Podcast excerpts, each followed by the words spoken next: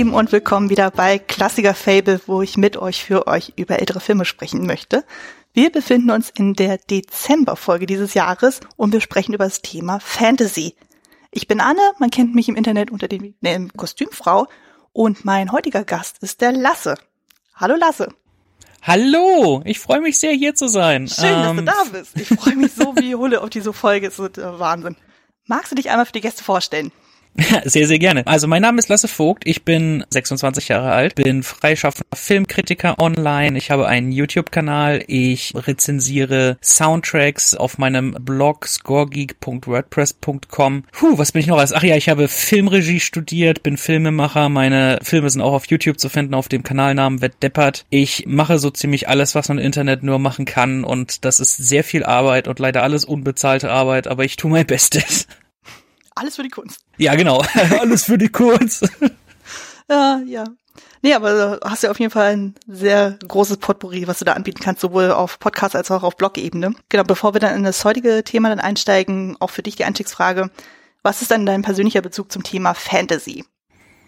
Ui, Fantasy ist mein Leben. So könnte man das ausdrücken. Nee, war schon immer ein Fantasy-Kind, halt, fand schon immer Geschichten toll, weit ab von der Realität. Riesen Harry Potter und Herr der Ringe-Fan natürlich auch äh, als Kind. Alles, was mit Fantasy zu tun hatte und so weiter, bin ich, äh, bin ich ein großer Fan von gewesen. Auch Märchen. Also je, je unrealistischer in dem Sinne, desto und fantastischer, desto besser. Ja, kann ich absolut nachvollziehen. Also bei mir der Einstieg war auch tatsächlich über die Märchen. Bin dann nach wie vor immer noch mal ein absoluter Fan. Ich habe ja damals meine Bachelorarbeit über ein Märchen geschrieben. Bin auch dem ganzen Genre auch sehr, sehr, sehr offen gegenübergestellt. Also ich liebe auch die Harry Potter Reihe und liebe auch so Serien wie eben auch Game of Thrones oder The Magicians oder ähnlichen. Und aber bei Herr der Ringe bin ich immer so ein bisschen zwiespältig. So, ich habe mal angefangen, die Bücher zu lesen, hab, bin aber nicht so wirklich vorangekommen. Der kleine Hobbit habe ich aber gelesen tatsächlich. Aber mhm. da bin ich irgendwie nicht so hundertprozentig warm mit geworden, weil ich das Gefühl habe, so, nee, das ist mir dann doch zu weit weg. Also das ist dann. du brauchst dann was gritty realistisches mit Politik wie Game of Thrones. ja, also ich habe irgendwie das Gefühl, so also je mehr das noch ein bisschen so an meiner eigentlichen Wirklichkeit noch dran, desto einfacher ist für mich so der Zugang. Also eben zum Beispiel Harry Potter, da hast du ja zum Beispiel auch diese normale Welt und dann hast du dann aber trotzdem die fantastische Welt, aber es ist trotzdem nicht so ultra, ultra, ultra Fantasy. Ja, Urban Fantasy. Ja, genau. Da tue ich mich persönlich ein bisschen schwer, aber da, gerade bei dem heutigen Film, den wir heute auch besprechen werden, so da finde ich, da ist die Balance auch sehr, sehr schön. Stimmt. Ich meine, ich meine, selbst Herr der Ringe hat mehr noch mit, ist noch mehr an der Realität dran und besser zugänglich als zum Beispiel sowas wie äh, Ridley Scott's Legend. Oh ja, oh Gott.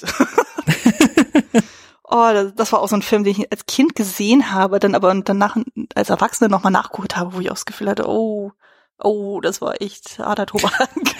ich erst, ich erst vor kurzem das erste Mal tatsächlich. Ah, okay. Einfach aus reiner. Ich wusste, dass, was, dass der Film existiert und ich wusste, was vorkommt, aber ich habe ihn zum ersten Mal erst richtig vor so knapp einem Jahr oder so gesehen und ich war weiß nicht, wieso, war visuell toll, aber ansonsten, meh, also keine Ahnung, was die sich dabei gedacht haben. Ja, ja, da gehe ich absolut mit dir. Also ich hatte auch das Gefühl gehabt, so allein Tom Cruise funktioniert diesen Film überhaupt nicht. Aber es soll heute nicht um Legende gehen, sondern wir reden heute über den Film Die Reise ins Labyrinth. Ein britisch-US-amerikanischer Fantasy-Film von 1986, meinem Geburtsjahr. Yay! Und, oh, cool. Ja, und Regie führte Jim Henson. Den kennt man ja vor allem durch die Muppets. Wie war denn so dein erster Kontakt mit diesem Film? Ich kann mich daran noch so gut erinnern. Ich weiß leider nicht mehr, wie alt genau ich war. Ich war auf jeden Fall klein. Und der lief im Fernsehen. Mhm. Und irgendwie nicht von Anfang. Wir haben einfach rumgeschaltet und dann sind wir kurz vor der Magic Dance Szene. Mhm. Die Leute, die den Film kennen, die wissen, was gemeint ist. Also wenn sie durchs Labyrinth zum ersten Mal läuft, wie eingeschaltet und dann ist der Cut und man sieht das weine Baby inmitten von den Kobolden sitzen. Mhm. Und da habe ich tierische Angst gekriegt. Meine Mutter musste irgendwann umschalten, halt nachdem sie ins Burgverlies fällt. Da haben wir dann spätestens umgeschaltet, weil das war einfach zu viel für mich. Und in meiner Fantasie sahen alle Kobolde einfach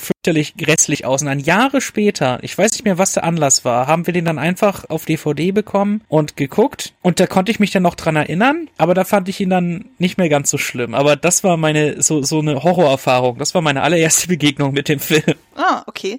Also bei mir war es auch tatsächlich so Kindheit. Ich weiß auch nicht mehr, wie alt ich tatsächlich war, aber ich muss auf jeden Fall jünger als zwölf gewesen sein, weil zu dem Zeitpunkt haben wir dann in Hessen gewohnt, also in Gabenheim genauer gesagt, das ist in der Nähe von Wetzlar. Und da haben mein Bruder und ich die VHS bekommen. Und zusammen mhm. mit Spaceballs haben wir uns noch drüber gerangelt, so wer welchen VHS dann bekommt. Also spätestens da muss ich den Film auf jeden Fall gekannt haben, weil sonst wäre ich nicht so Feuer und Eifer gewesen, diesen Film zu bekommen. Und das war einfach wirklich so ein prägender Film zusammen mit so Filmen wie Die Braut des Prinzen oder diese ganzen Don Bluth Filme, so, also gerade so 80er Oh ja. Jahre Fantasy, das ist ja so richtig schön großartig. Puh, ja, diese 80er Jahre Fantasy-Epoche. Ja. Ja, unvergleichlich, stimmt. Da gehören so viele Sachen zu. Auch ja, du hast recht, die Werke von Don Bluth auf jeden Fall. Und ja, da hast du was Gutes angeschnitten. Ja, mein Mann und ich sind jetzt gerade so dabei, so da peu à peu so ein paar Sachen jetzt auch nachzuholen. Also neulich haben wir jetzt auch nachgeholt ähm, Return to Oz. Der ist ja so Oh Gott. Der ist so gut. und so. Also, dieser, total dieser kranke aber- Film. Ja, aber ich habe den auch sehr genossen und so waren da völlig in der Materie drin. Dieser Film Labyrinth stammt aus dieser Epoche, aus, aus den 80ern, wo sich die Filmemacher noch Mühe gegeben haben bei Kinderfilmen. Wenn es gruselig wird, dann soll es gruselig werden. Halt, das, die Filme von Don Bluth haben das wundervoll vollbracht. Halt, Don Bluth hatte ja diese Mentalität, du kannst Kindern antun, was du willst in den Film. Du kannst denen mental das Herz rausreißen, solange es ein Happy End hat. Ist alles gut. Und ich finde, Labyrinth gehört zu den sehr viel harmloseren Vertretern dieser Gattung. Aber das hindert ihn nicht daran, trotzdem in gewissem Sinne düster und gruselig an bestimmten Stellen zu werden. Allerdings nicht so sehr, wie es bestimmte andere aus der Zeit wurden. Halt, Labyrinth ist nichts gegen Return to Oz, was Düsternis und Grusel angeht. das stimmt auf jeden Fall. Ja gut, dann würde ich auch mal vorschlagen, wir gehen dann gleich mal in die Inhaltsangabe und ich haue vorweg auch eine Spoilerwarnung raus. Also alle, die den Film noch nicht gesehen haben, stoppt mal kurz den Podcast, guckt euch den Film an, guckt ihn gerne noch ein zweites Mal an, weil es lohnt sich und dann kommt ihr wieder zurück. So, dann darfst du jetzt den Inhalt zusammenfassen. Den Inhalt, okay. Also, es geht in dem Film um die Teenagerin Sarah oder äh, Sarah, wie sie dann im, im Deutschen heißt. Sie ist eine, ich würde sagen, eine Prä-Laperin, bevor es LARP überhaupt gab, so Ja. richtig. Sie ist auf jeden Fall sehr gefangen in ihrer eigenen Fantasy-Welt, hat, hat eine große Vorstellungskraft und so weiter und fühlt sich ein bisschen alleingelassen von ihrem Vater und von ihrer Stiefmutter. Und sie muss eines Abends auf ihren kleinen Babybruder Tobi aufpassen. Und sein Geschrei regt sie so sehr auf und sie fühlt sich einfach so im Stich gelassen von ihren Eltern, dass sie ihrem Bruder an den Hals wünscht, ich wünsche mir, dass der, dass sich die Kobolde holen kommen. Und dann kommen die Kobolde und holen ihn und sofort erscheint ihr der Koboldkönig und sie sagt, sofort, sofort bereut sie ihre Tat und sagt, ich möchte meinen Bruder zurück. Und er hat gesagt, ja, aber du wolltest es ja so. Und dann gibt er ihr aber eine Chance und gibt ihr die Aufgabe, hier ist mein Labyrinth, dort in der Mitte ist mein Schloss. Du hast 13 Stunden, das Labyrinth herauszufinden. Und wenn du es nicht tust, dann wird dein Bruder einer von uns. Und unterwegs begegnet sie mehreren Gestalten, die ihr auf ihrer Reise helfen. Und ansonsten ist dieser Film einfach ihre Reise ins Labyrinth. Sehr schön, sehr schön. Ja, also das ist jetzt wirklich so die kurz und knackigste Version, die man davon erzählen kann. so ziemlich, ja. Ja. Dann würde ich einmal noch mal kurz auf Cast Crew eingehen. Wir haben in den menschlichen Rollen, also in den primären menschlichen Rollen haben wir Jennifer Connelly als die junge Teenagerin Sarah. Ich bin für die englische Sprachweise. Ich finde, bei der deutschen Synchro mit den deutschen Sprechweisen ist es teilweise mega verwirrend. Ja, ja, ich, ich habe ihn auch nochmal extra auf Englisch gesehen als Vorbereitung. Ah, sehr gut. Dann haben wir den einzig wahren David Bowie als Jareth, den Goblin King. Im Deutschen wird er tatsächlich Gerrit genannt. Das hat mich völlig verstört, als ich das gesehen habe. Jared, genau, ja, Ja. stimmt. Und dann haben wir noch Toby Froud als Toby, äh, Sarahs Halbbruder. Also ich gehe davon aus, dass es der Halbbruder ist. Es wird nie hundertprozentig gesagt, aber das impliziert das eigentlich so, dass dann die Stiefmutter ist blond, der kleine Junge ist blond. Könnte man nahelegen. Das würde auch ihre emotionale Distanzierung zu dem Bruder noch ein bisschen mehr erklären. Ja, auf jeden Fall. Dann, genau, in der Crew, da haben wir dann am Regieposten Jim Henson, der schrieb zusammen auch mit Dennis Lee die Story in den groben Zügen. Das Drehbuch selber stammte dann von Terry Jones, den kennt man ja durch die Monty Python Gruppe. Ein wichtiger Name auch in der Runde ist George Lucas, der war da auch in der Produktion mitbeteiligt als Executive Producer. Ja, ich weiß nicht, inwieweit sein Einfluss reichte, aber ich bin mir sicher, der hatte hier und da so ein bisschen was damit zu tun. Ja, ja, da werde ich später ein bisschen was dazu erzählen. Okay. Und dann haben wir noch das Konzeptdesign, das stammte von Brian Froud. Den kennt man auch durch seine Arbeit von The Dark Crystal. Und ganz, ganz wichtig bei dem Film ist auch die Musik, weil die stammt sowohl von David Bowie, also der die Songs beigesteuert hat, als auch von Trevor Jones, der hat die Musik geschrieben zu The Dark Crystal und Der letzte Mohikaner. Und Merlin ist mein Lieblingsscore von ihm und in letzter Zeit hat er sich ein bisschen zurückgezogen, schreibt aber immer noch eins seiner neueren Sachen, ist zum Beispiel Liga der außergewöhnlichen Gentlemen. Ah, okay. Also ganz, ganz toller Komponist sowieso, aber in letzter Zeit leider ein bisschen ruhiger geworden um ihn, was schade ist. Aber ja, und in der Besetzung haben wir noch ein paar wirklich Muppet-Leute halt. Wir haben Dave Girls, wir haben Frank Oz, selbstverständlich Ja. ist hier und Steve Whitmire. Also das sind halt alles Leute, die halt auch bei den Muppets immer gesprochen und gespielt haben. Also das ist definitiv ein Film von diesem Team. Definitiv, definitiv. Dann würde ich mal sagen, gehen wir mal direkt in die Produktionsgeschichte über. Und zwar überlegt man sich ja dann schon so, okay, wie ist dieser Film überhaupt entstanden? Und die Grundidee stammte tatsächlich oder entstand tatsächlich im Dezember 82 nach der Premiere von Dark Crystal. Da war Jim Henson zusammen mit Brian Froud und seiner Frau Wendy in der Limousine unterwegs und es war sehr viel Alkohol im Spiel. Eigentlich waren die alle völlig ausgelaugt waren völlig fix und fertig, weil die Dreharbeiten waren echt anstrengend. Die haben da irgendwie fünf Jahre an Dark Crystal gearbeitet. Und dann kam irgendeiner auf die Idee so, Mensch, wollen wir nicht noch einen Film machen? Der andere so, Mensch, ja, warum denn nicht? Und dann ging natürlich dieses Brainstorming dann los und Brian Froud kam dann mit dem Thema Goblins dann an und Labyrinth und Jim Henson dachte so, Mensch, das klingt auch gut und hm. aber im Gegensatz zu The Crystal, wo alles mit Puppen dann war, möchte ich diesmal reale Menschen haben und dann kam da die nächste Idee, Mensch, wie wäre es denn, wenn wir dann irgendwie ein Baby damit involvieren? Und dann entstand dann halt dieses ganz berühmte Bild, was man, wenn man Labyrinth mal googelt und Bilder suche, gibt's dann eine ganz typische Zeichnung von Goblins, die umringt sind von so einem kleinen blonden Baby. Und mhm. Goblins sind ja bekanntlich dafür auserkoren, dann Babys gerne mal in Märchen und Sagen zu stehlen. Und dadurch entsponnen ja. sich so nach und nach so ein Grundkonzept von einem Baby, was entführt wird. Und dann kam noch so Grundgedanke so, ja, das Ganze sollte so ein bisschen Parallelen haben zu Geschichten wie The Wizard of Oz und Alice im Wunderland. Und wenn man das so weiß im Hintergrund, dann sieht man das auch in dem Film. Oh, Alice im Wunderland, ganz speziell, ja. Ja, ich habe vorhin die Parallelen zu Wizard of Oz gesehen. Das ist halt für mich dann noch ah, okay. prägnanter es gab so bestimmte Einstellungen, wo ich so dachte, oh ja, das ist definitiv Alice im Wunderland inspiriert. Halt ganz besonders, wenn sie in dem Heckenlabyrinth ist und dann läuft da parallel irgendwie so ein Ritter lang. Und da dachte ich, irgendwie hat das dieses Alice im Wunderland-Feeling gerade. Ja, ja, aber da kommen wir später auch noch mit sicher noch drauf. Dann musste natürlich dann irgendwann auch mal ein Drehbuch her und es gab sehr, sehr, sehr, sehr viele Entwürfe. Es gab über 20 Drehbücher. Und das Problem war ja dann damals bei The Dark Crystal, da hatte Jim Henson ja selber mit an der Story dann geschrieben. Aber das wurde ihm dann ziemlich zum Vorwurf gemacht, so weil viele sagten so, ja, das sieht zwar toll aus, so, aber die Story und das Drehbuch, hm, ist doch irgendwie yeah. so geil. Ich habe den jetzt neulich auch nachgeguckt mit meinem Mann so und wir hatten denselben Eindruck, wo wir auch so dachten so, äh, das ist irgendwie nicht Fisch und nicht Fleisch.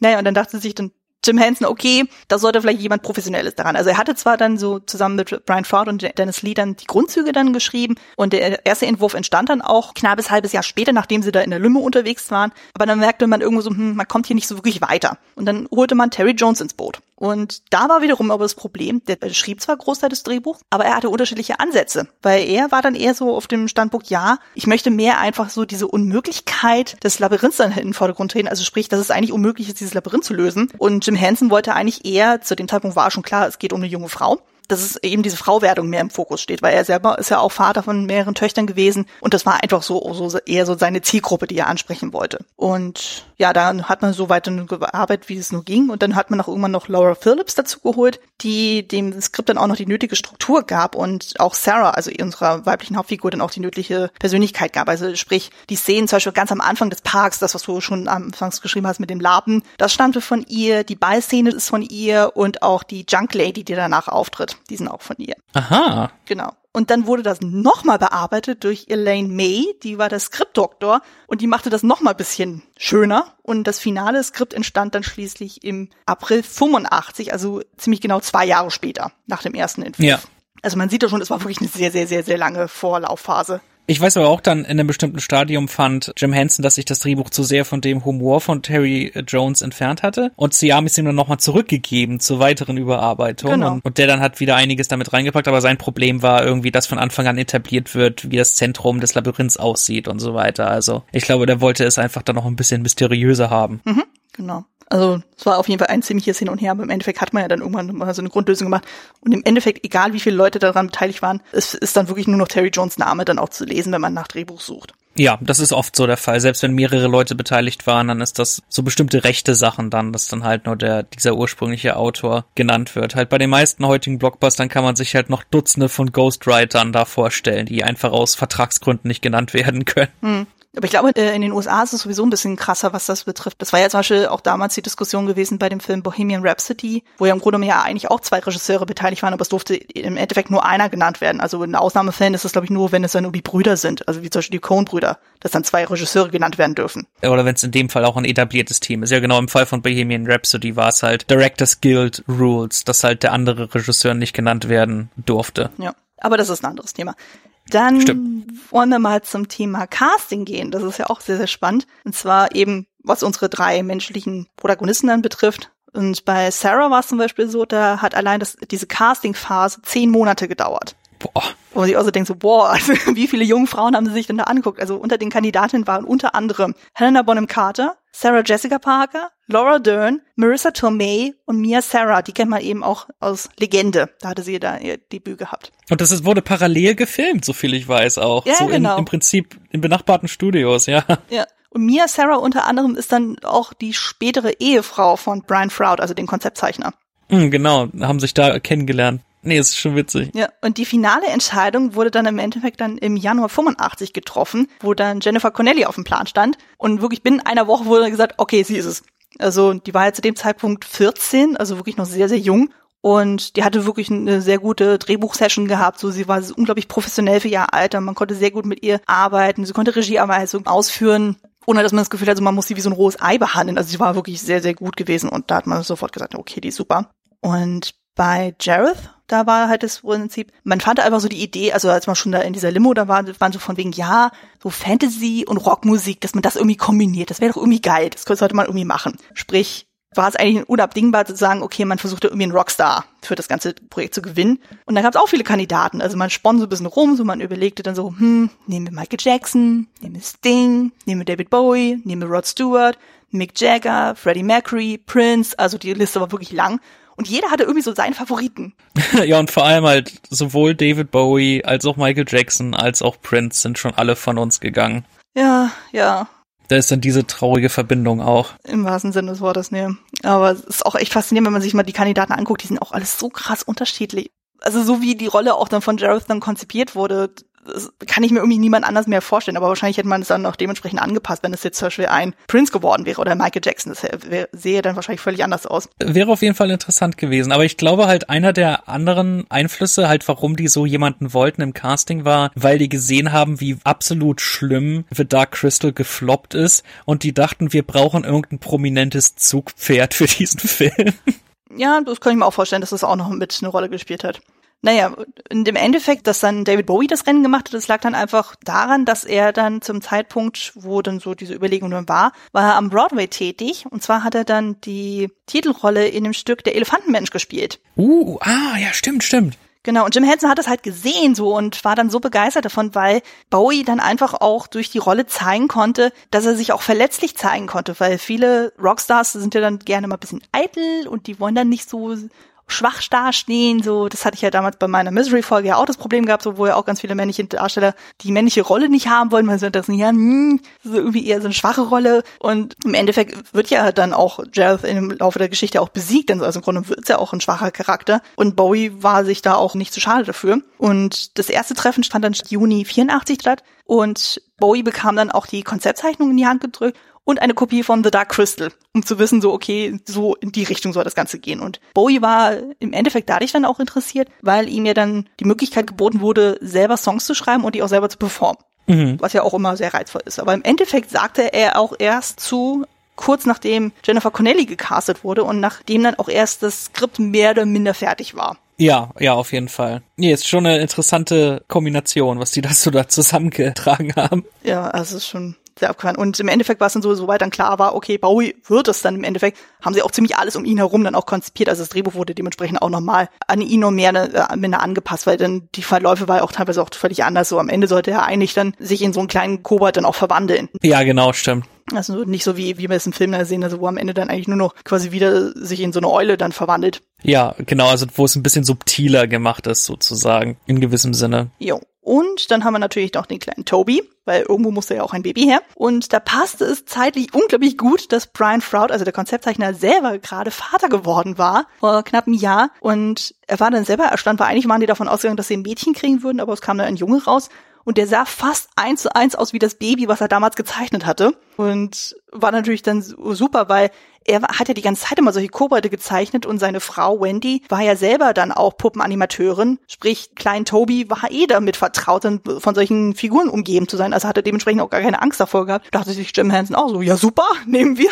Brauchen wir gar nicht großartig Gas, nehmen wir einfach mit. Ist schon krass, weil ich meine, es gibt hier einige Szenen, wo er heulend da sitzt und die Kobolde sind um ihn rum und für die Leute, die es nicht wissen, das lag nicht an den Puppen, vor denen hat er keine Angst, sie haben einfach darauf gewartet, bis er müde wurde. Genau. Und da hat er angefangen zu weinen und dann haben sie gedreht. Also diese ganzen Monster, nö. Also man sieht ja teilweise, wie er mit denen interagiert und da lächelt er dann und hat Spaß. Also das ist dann doch schon gut zu wissen. Auf jeden Fall. Also ist auch so äh, charmant, wenn man das dann auch so liest von dem mittlerweile erwachsenen Toby, wenn er dann so erzählt, so von wegen so, ja, nee, er ist nicht traumatisiert, geht es gut. Aber da komme ich später auch noch dazu. Spannend war ja dann auch so eben die ganze Vorbereitung, also für den Dreh, also sprich der ganze Puppenbau. Die haben allein 18 Monate für diese ganzen Puppengeschichten noch gebraucht. Also lange bevor dann die Schauspieler überhaupt gecastet wurden, lange bevor das Drehbuch überhaupt fertig war, haben sie schon angefangen, diese Puppen zu bauen. Und zumindest die Figuren Ludo, Hoggle und Sir Didymus, die wurden dann schon mit als erstes dann gebaut, damit man schon zumindest so eine Grundlage hatte, damit man mit denen schon mal arbeiten könnte, wenn man das wollte. Ja, das sind ja auch die Hauptfiguren. Da ist ja auch am wichtigsten, dass die richtig gut funktionieren und überzeugen können. Auf jeden Fall.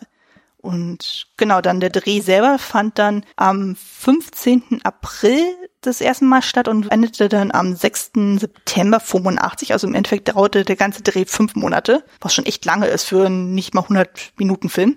Ja, stimmt, aber halt mit so vielen Special Effects, Ja. da ist das auf jeden Fall verständlich. Auf jeden Fall, auf jeden Fall. Also er wurde dann größtenteils in Großbritannien gedreht, einige Außenaufnahmen, also zum Beispiel die Szene, wo eben Sarah dann vom Park dann zurück zum nach Hause läuft, das ist dann komplett in den USA gemacht worden, aber der Rest ist halt im Studio entstanden. Und genau wie du schon sagtest, der Dreh war extrem aufwendig, weil also einfach diese ganzen Puppen waren einfach so aufwendig. Also du hast ja dann diese ganzen Creatures, also die haben irgendwann auch gemeint gehabt, so die sind so aufwendig. Eigentlich sind es keine Puppen mehr. Deswegen haben man sich irgendwann drauf geeinigt, so das sind die Creatures. Fand man dann irgendwie noch ein bisschen spezieller. Und im Grunde war es eine Mischung aus Handpuppen, Animatronics und Schauspielern in Kostümen. Und teilweise war es dann so, dass dann bis zu fünf Leute an einer Figur dann irgendwie zugange waren. Also allein muss man sich immer vorstellen, die Figur Hoggle, es war dann eine kleinwüchsige Frau im Kostüm. Ihr Kopf wurde dann dementsprechend nochmal animatronics-mäßig dann gesteuert. Also die Augen bewegten sich unabhängig voneinander, der Mund bewegte sich unabhängig voneinander, die Hände wurden eigenständig dann nochmal animatronics-mäßig dann bearbeitet. Also das kann man sich gar nicht vorstellen, was da in diesem Figur passiert. Und dieses Zusammenspiel ist absolut nahtlos. Halt, ich habe den neulich zum ersten Mal seit, weiß das ich, einem Jahr oder mehr gesehen. Und f- speziell bei Hoggle war ich so beeindruckt und dachte, es ist einfach unglaublich, wie sehr das überzeugt als sowohl Creature Design als auch als Charakter. Halt einfach, es ist, man kriegt nie mit, dass da irgendetwas Mechanisches dahinter steckt. Es wirkt einfach wie etwas Lebendiges und das liegt halt daran, dass es halt nicht nur Puppenspiel ist, sondern es ist halt auch wirklich eine echte Schauspielerin, die Bewegungen macht, aber auch einfach die Mund- und die Augenbewegungen. Es ist so wundervoll. Ja, auf jeden Fall. Also mal sich so vorstellen zu machen, so was da eigentlich so an Aufwand dahinter ist. Also allein zwischen diese Magic Dance Szene, also das ist ja quasi im Thronsaal von Jareth. Und der ist dann umgeben von knapp 50 Puppen und dementsprechend so und so vielen Animateuren, die dann da am Set da rumwuselten und dann auch mit einer Choreo, dann sie da auch gemacht wurde, da wurde es halt gezielt so gemacht, es wurde ein Choreograf auch angestellt, aber es wurde nicht so gemacht, so von wegen, okay, man koordiniert dann die Puppen und David Bowie wuselt dann um ihn herum. Nein, es wurde genau andersrum gemacht, so man guckte, wie bewegt sich David Bowie und dementsprechend wurde dann alles angepasst. Weil viele lästern da immer so ein bisschen von wie so, das sieht ja irgendwie ein bisschen komisch aus, wie er sich so bewegt, aber ja, das hat schon irgendwie seine Sinnhaftigkeit. Ja, es ist schon die Szene, ich weiß nicht, wie oft ich die alleine gesondert angeguckt habe als Kind. Ich hatte so eine Obsession mit diesem Film zu einem bestimmten Teil. Ich hatte mir einen dieser Kobolde gewünscht. Oh. Hatte ich von einem vom Design her, vielleicht kannst du dich erinnern, der ist ganz oft auch im Vordergrund zu sehen. Das ist so einer mit einem Stachelhelm. Und den habe ich mir einfach gewünscht zu Weihnachten und meine Eltern haben ihr Bestes getan und dann so eine ganz bestimmte Puppe gefunden. Ich weiß nicht mehr, wie die heißen, das sind solche bestimmten Markenpuppen und dann halt so ein extra so einen kostümisierten Stachelhelm noch mit dran gebaut und so ein längeres Hemd und dann konnte ich, hatte ich halt quasi meine eigene Koboldpuppe Oh. Mit der ich dann da, zu der Musik dann abrocken konnte, haben auch im selben Jahr den Soundtrack auf CD bekommen und so. Also da habe ich halt diese ganz bestimmte noch Kindesverbindung zu dem Film selber. Also ich hatte so eine Obsession mit diesem Film, das war einfach unglaublich. Halt da, dadurch bin ich so zu diesem allgemeinen Kobold-Fan geworden und war an dieser Lore interessiert und alles, was damit zusammenhängt. Also es war schon krass, was für eine Obsession ich mit diesem Film hatte. Ja, kann ich aber absolut nachvollziehen. Ich hatte irgendwann mal so eine Phase gehabt, so, also ich hatte den Film ja auch relativ früh in meinem Besitz dann gehabt, so, und da hatte ich irgendwie mal einen Tag gehabt, so, wo ich den, glaube ich, fünfmal hintereinander geschaut habe, so, weil ich den einfach so großartig fand. ähm, ich habe mir dann auch irgendwann, da war meine Oma dann vor ein paar Jahren gestorben und ich hatte dann so ein bisschen Geld geschenkt bekommen, so quasi so als Erbe.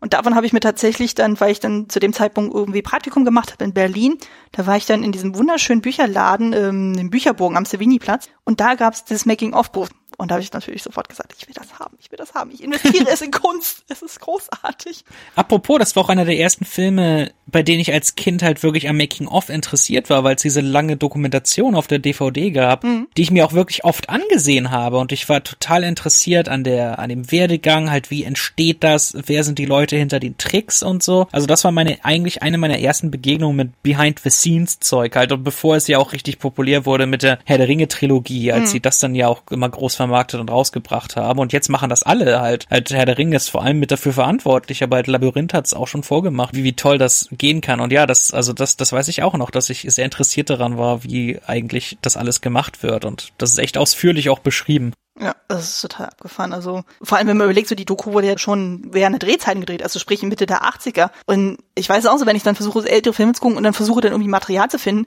du findest extrem selten Making-of-Material und da war es wirklich mega ausführlich. Ja, die wussten, die machen hier einen ziemlich aufwendigen Film und das wollen sie auch entsprechend irgendwie belegt haben, noch extra. Das, weil ich denke mir auch, die dachten nämlich auch, garantiert sind viele Leute daran interessiert, wie wir das wohl gemacht haben. Und mhm. ja, das, die Antwort ist auf jeden Fall ja. Ja, also das sind einfach so viele Spielereien auch drin. Also allein zum Beispiel diese Szene, wo Sarah dann durch diese Tür dann geht, also wo es ja darum geht, so dieses Rätsel zu lösen und dann fällt sie ja dann in diesen Schacht runter mit diesen ganzen helfenden Händen. Mhm. Allein das ist so mega abgefahren, muss sich mal vorstellen. Es sind insgesamt 350 Hände, die man da sieht. An so einem ja. wirklich langen Schacht, so irgendwie 40 Fuß hoch war das dann. Und sie war selber auf so einem Stuhllift, der immer so hoch und runter gefahren wurde. Und von diesen 350 Händen wurden dann 150 selber auch wirklich animiert.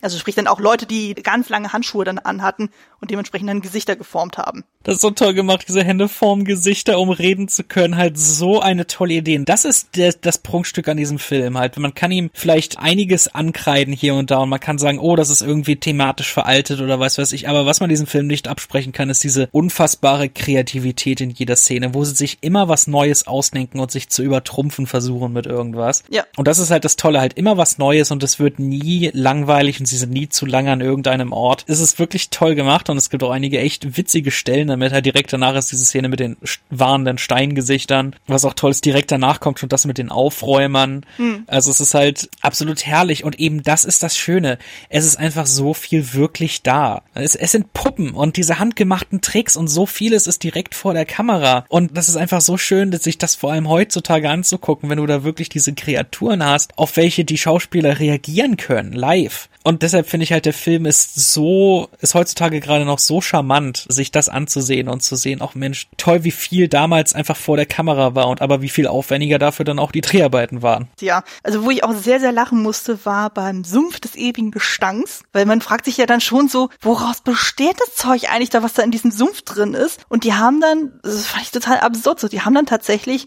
so Zahnpasta-Material benutzt und dann noch zigtausend andere chemische Substanzen noch mit reingekippt, was man unter anderem auch in Shampoo dann auch irgendwie hat und das dann auch mit Farbe vermischen und sowas. Und einfach diese Kombination aus dem einen stank so bestialisch. Also das Ganze hatte dann wirklich wortwörtlich einen bestialen Gestank dann bekommen. Ja, die Flüssigkeit sieht widerlich aus. Ja. Also sie sieht aber auch organisch aus. Das sieht nicht aus wie irgendwas, was man zusammengerührt hat. Also ich meine, das ist natürlich irgendwie ein Set, aber es sieht einfach aus wie echtes Moorwasser in gewissem Sinne. Ja jeden Fall. Und da, das ist wirklich das Tolle daran. Ja.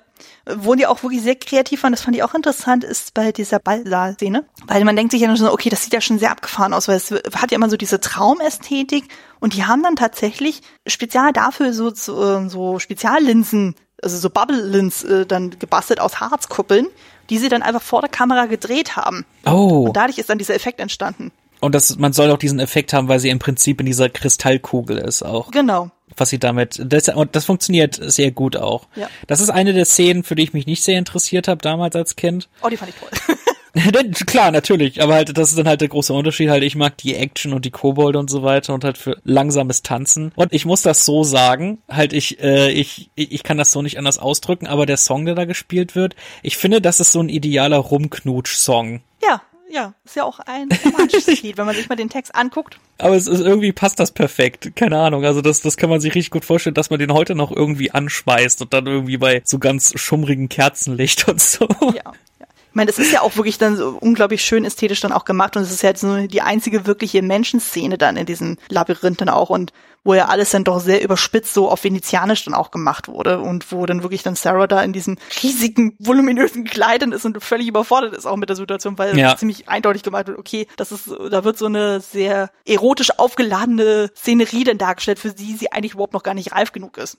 Ja, total. Vor allem ja nicht nur halt, wenn man bedenkt, Gott, wie alt Jennifer Connolly dann zum Zeitpunkt der Dreharbeit war, halt 14, 15. Es ist schon irgendwie, das ist schon natürlich in dem Sinne ein bisschen seltsam, weil aber das ist etwas, was mir dann erst später aufgefallen ist. Der ganze Film hat diesen Unterton, dieses, aber auch dieses Überthema von Ende der Kindheit, langsames Erwachsenenwerden und vor allem Erwachen der Sexualität. Ich finde das sehr interessant, wie dieser Film das darstellt und handhabt. Ganz besonders, weil ich nämlich glaube, sehr viele Mädchen diesen Film angesehen haben. In denen hat sich irgendwas getan, wenn sie David Bowies Kostüme angeguckt haben.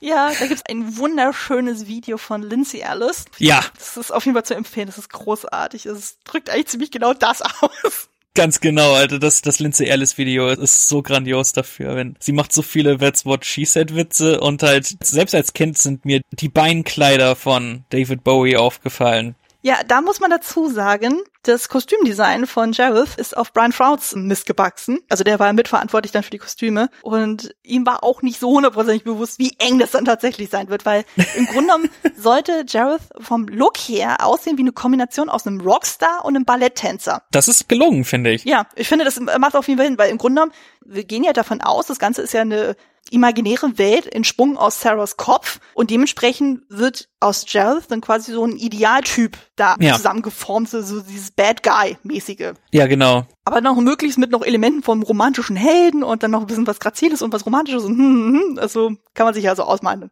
Da ist so viel mit drin, aber da hast du gerade das andere angesprochen, worüber ich sprechen wollte, nämlich eben die Theorie, passiert das alles wirklich oder ist es in ihrem Kopf? Ist es halt tatsächlich ein Traum? Denn direkt am Anfang wird uns alles verlinkt, was darauf hindeutet, dass es wirklich ein Traum ist, weil in ihrem Zimmer, und das ist mega unsubtil, es ist alles so offen dargestellt, in ihrem Zimmer kommt schon all das vor, was später im Labyrinth wiederkehrt. Sie hat da die, so eine Sir Didymus Puppe, sie hat halt dieses MC Escher Bild mit den Treppen an der Wand hängen. Sie hat tatsächlich, sie hat Fotos von David Bowie an ihrem Spiegel hängen. Sie hat sogar eine Jeff-Figur neben dem Spiegel stehen. Genau, sie hat eine Jeff-Figur, sie hat so eine Hoggle-Buchstützen-Statue und so weiter. Mehrere Dinge halt und sie hat diese Spieluhr in dem, mit diesem Kleid und dieses Kleid trägt sie später. Also es ist einfach, es weist alles darauf hin, dass das alles einfach nur ein Traum ist und das Ende selber verweist auch noch so ein bisschen darauf, dass es im Prinzip nur die dieser Übergang ist und sie halt beschließt, nein, ich muss etwas Abstand gewinnen und erwachsen werden, aber ab und zu brauche ich all das.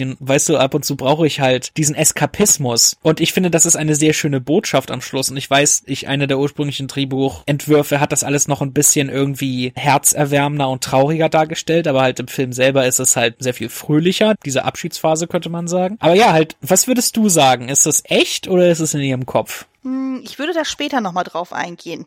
Ah, okay. Also wenn wir dann auf das Thema inhaltliche und visuelle Schwerpunkte dann eingehen. Aber wir sind schon mal sehr gut in die Materie eingestiegen. Also das, was du schon erzählt hast am Anfang des Films, das sind wirklich die klaren Bezüge zu Zauberer von Oz. Weil da ist es ja zum Beispiel auch so, du hast ja dann die Welt von Kansas, da hast du ja dann auch Leute und Figuren, die dann schon da auftreten und die werden ja eins zu eins in Oz ja dann auch wieder aufgegriffen. Stimmt, ja, diese Parallele ist dabei, genau. Weil du ja auch über David Bowie gesprochen hattest. Ich weiß noch, als, wenn man den Film anfängt und sie dann sagt, Koboldkönig, was stellst du dir da vor? Ich stell mir da so ein Biest vor, ne? So ein großes Monster, vielleicht so im Stil von Bowser oder sowas. Und dann taucht der Kobold und nach diesem Bild ab halt, wo die ganzen Kobolde da überall im Zimmer rumrennen und dann taucht sein Schatten auf und dann steht er im Fenster. Und dann steht da irgendwie dieser Rockstar mit diesen seltsamen Haaren und ich dachte als Kind, äh, das ist irgendwie enttäuschend, aber dann seine ersten Worte, wenn er dann gesagt ist gesagt. Ja, oder im Englischen dieses What's sad is sad.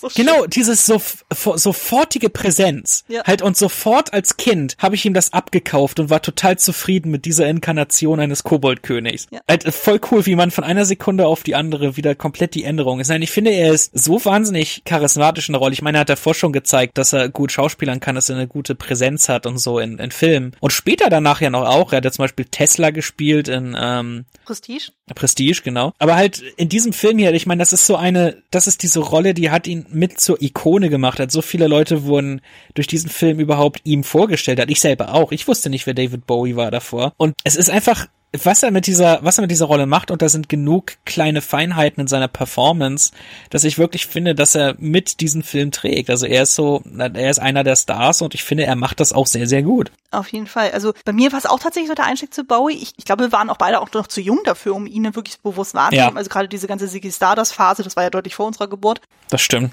Also das war auch tatsächlich so mein Erstkontakt. Also ich kannte zwar so Lieder von ihm, so also sowas wie Let's Dance, sowas, das war, glaube ich, zu dem Zeitpunkt ja populär. Ah, ich glaube, das könnte ich auch gehört haben. Genau, das war ja so seine White Duke-Phase, wenn ich mich richtig erinnere. Mhm. Was ich halt bei ihm auch so spannend fand, war ja dann eben auch dann mit diesen unterschiedlichen Augen. Das, das fand ich ja total abgefahren, wo ich auch so dachte, boah, das sieht irgendwie geil aus. Also, er hat einfach, ja. wie du schon sagst, er hat einfach so diese mega Präsenz.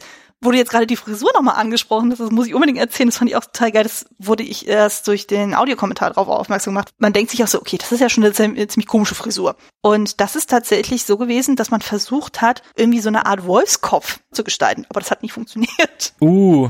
Interessant. Ja. Und auch von diesem Augen-Make-up, das ist ja schon sehr ungewöhnlich und das ist tatsächlich so an Kabuki orientiert, also an diesem japanischen ah. Theaterstil. Man sieht es tatsächlich auch. Ja, Jetzt, jetzt, wo du sagst, jetzt fällt's mir auf, ja. Ja.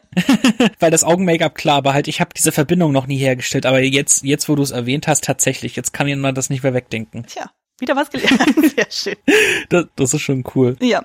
Machen wir dann einfach bei Bowie direkt weiter. Und zwar war ja dann, wie gesagt, im September 85 der Dreh ja dann auch vorbei. Und Bowie hatte ja dann im Vorfeld ja schon die ganzen Songs geschrieben. Und Trevor Jones hat dann dementsprechend dann auch die instrumentale Musik angepasst, damit es dann halt möglichst alles stimmig auch ist. Ja, ist so ein 80er-Score. ja, ja, genau, so schön Synthesizer und sowas, also total geil. Ich mag das total. Bowie hat dann auch noch zwei Musikvideos dann noch dazu gedreht. Also er hat dann die Songs Underground und As the World Falls Down dann quasi nochmal als separate Musikvideos dann auch mit veröffentlicht. Oh ja, beides, uh, As the World Falls Down, das ist klasse. Ja, richtig schön, wo ja dann auch so einzelne Schnipsel aus dem Film auch gezeigt wurden. Genau, und die erste Schnittfassung entstand dann knapp anderthalb Monate später. Und da war es zum Beispiel so, dass dann George Lucas da tatsächlich auch nochmal mit involviert war in den Schnitt. Weil Jim Henson ist anscheinend eher so dafür bekannt, dass er gerne so Dialoge ausspielen lässt. Und George Lucas kennt man ja vielleicht auch so, der ist ein bisschen so der Action-Typ. Wollte das alles ein bisschen zügiger haben. Ja, weil er auch nicht Dialoge inszenieren kann. Kann es einfach nicht. nee, nicht so wirklich dann. Und was ich auch spannend fand, war dann, es mussten dann teilweise Szenen nochmal nachsynchronisiert werden, weil eben durch die Arbeit mit diesen Animatronics waren die Motoren teilweise so laut, dass dann insbesondere bei den Szenen, wo zum Beispiel eben Jennifer Connelly und David Bowie dann sehr nah zum Beispiel an Hoggle dran waren, du hast dann die ganze Zeit immer diese Motoren gehört. Und dann musste sprich das alles nochmal nachsynchronisiert werden. Das hört man teilweise im Film, gerade wenn man das über Kopfhörer geguckt hat, so wie ich. Ah. Das hört man ab und zu, dass, ah, der, der Ton ist nicht ganz da. Das habe ich noch nicht gemacht tatsächlich. Also ich habe es immer so offen gehört, aber muss ich mal das nächste Mal drauf achten. Ja, manchmal sieht man das an den Mundbewegungen und so, aber die verstecken das gut. Ja, was auch auf jeden Fall sehr bekannt ist bei dem Film, ist ja das Intro. Wir sehen ja da diese wunderschöne CGI-Eule.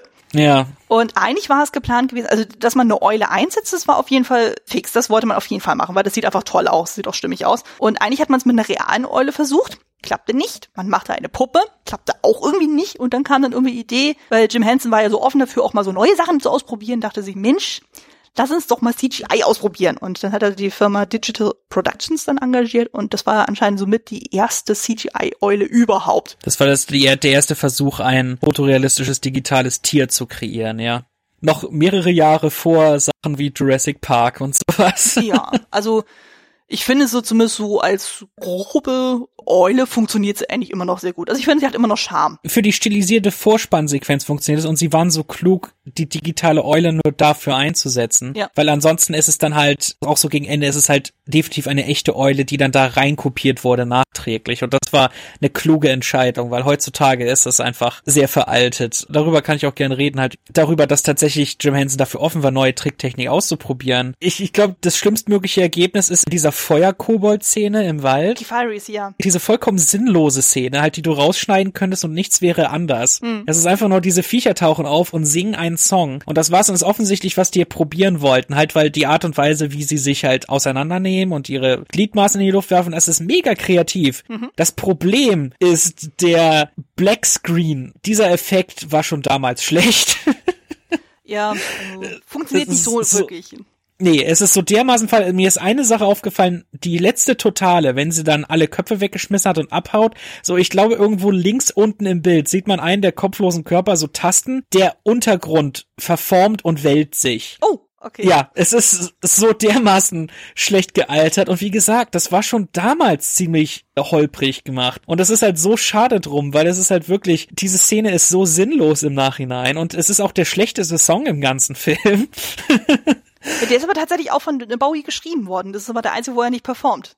Ja, es ist definitiv der schlechteste von allen. Und Ja. es ist so schade, weil ein, einerseits finde ich, ist es wirklich kreativ, aber andererseits, ach, es sticht so heraus, weil der Rest so handgemacht wirkt. Und dabei ist mir auch aufgefallen, weil ich, weiß nicht, weil ich vielleicht eine etwas mehr HD-Kopie von dem Film gesehen habe, die haben sich nicht mal die Mühe gemacht, die Seile zu entfernen nachträglich. Oh. Halt, wann, wann immer Jennifer Connolly irgendwo runterfliegt oder fällt, zum Beispiel wenn sie aus dem Kristallball runterfällt in die Müllhalde, sieht man so offensichtlich die Seile, die sie halten. Wenn Hoggle auf dem Riesenroboter sitzt, sieht man die Seile an ihm dran. Und vor allem im Finale, wenn um sie herum diese ganzen Ruinteile rumschweben, du siehst die Seile an den Kulissen. Und ich denke mir, ihr macht euch so viel Mühe mit dieser digitalen Eule, aber ihr macht euch nicht die Mühe, dann nachträglich die Seile irgendwie rauszuretuschieren. Ich weiß nicht, wie weit das dann zu dem Zeitpunkt wirklich gut möglich war. Da bin ich leider überfragt. Aber das ist mir halt, und ich habe danach nicht Ausschau gehalten. Es springt dich so an in so einer, in HD. Es ist einfach, wahrscheinlich, es könnte gut sein, dass es vielleicht auf meiner alten DVD-Kopie und auf VHS, dass es da einfach, weiß nicht, dass da die Bildqualität so war, dass man das dann nicht gemerkt hat. Aber jetzt,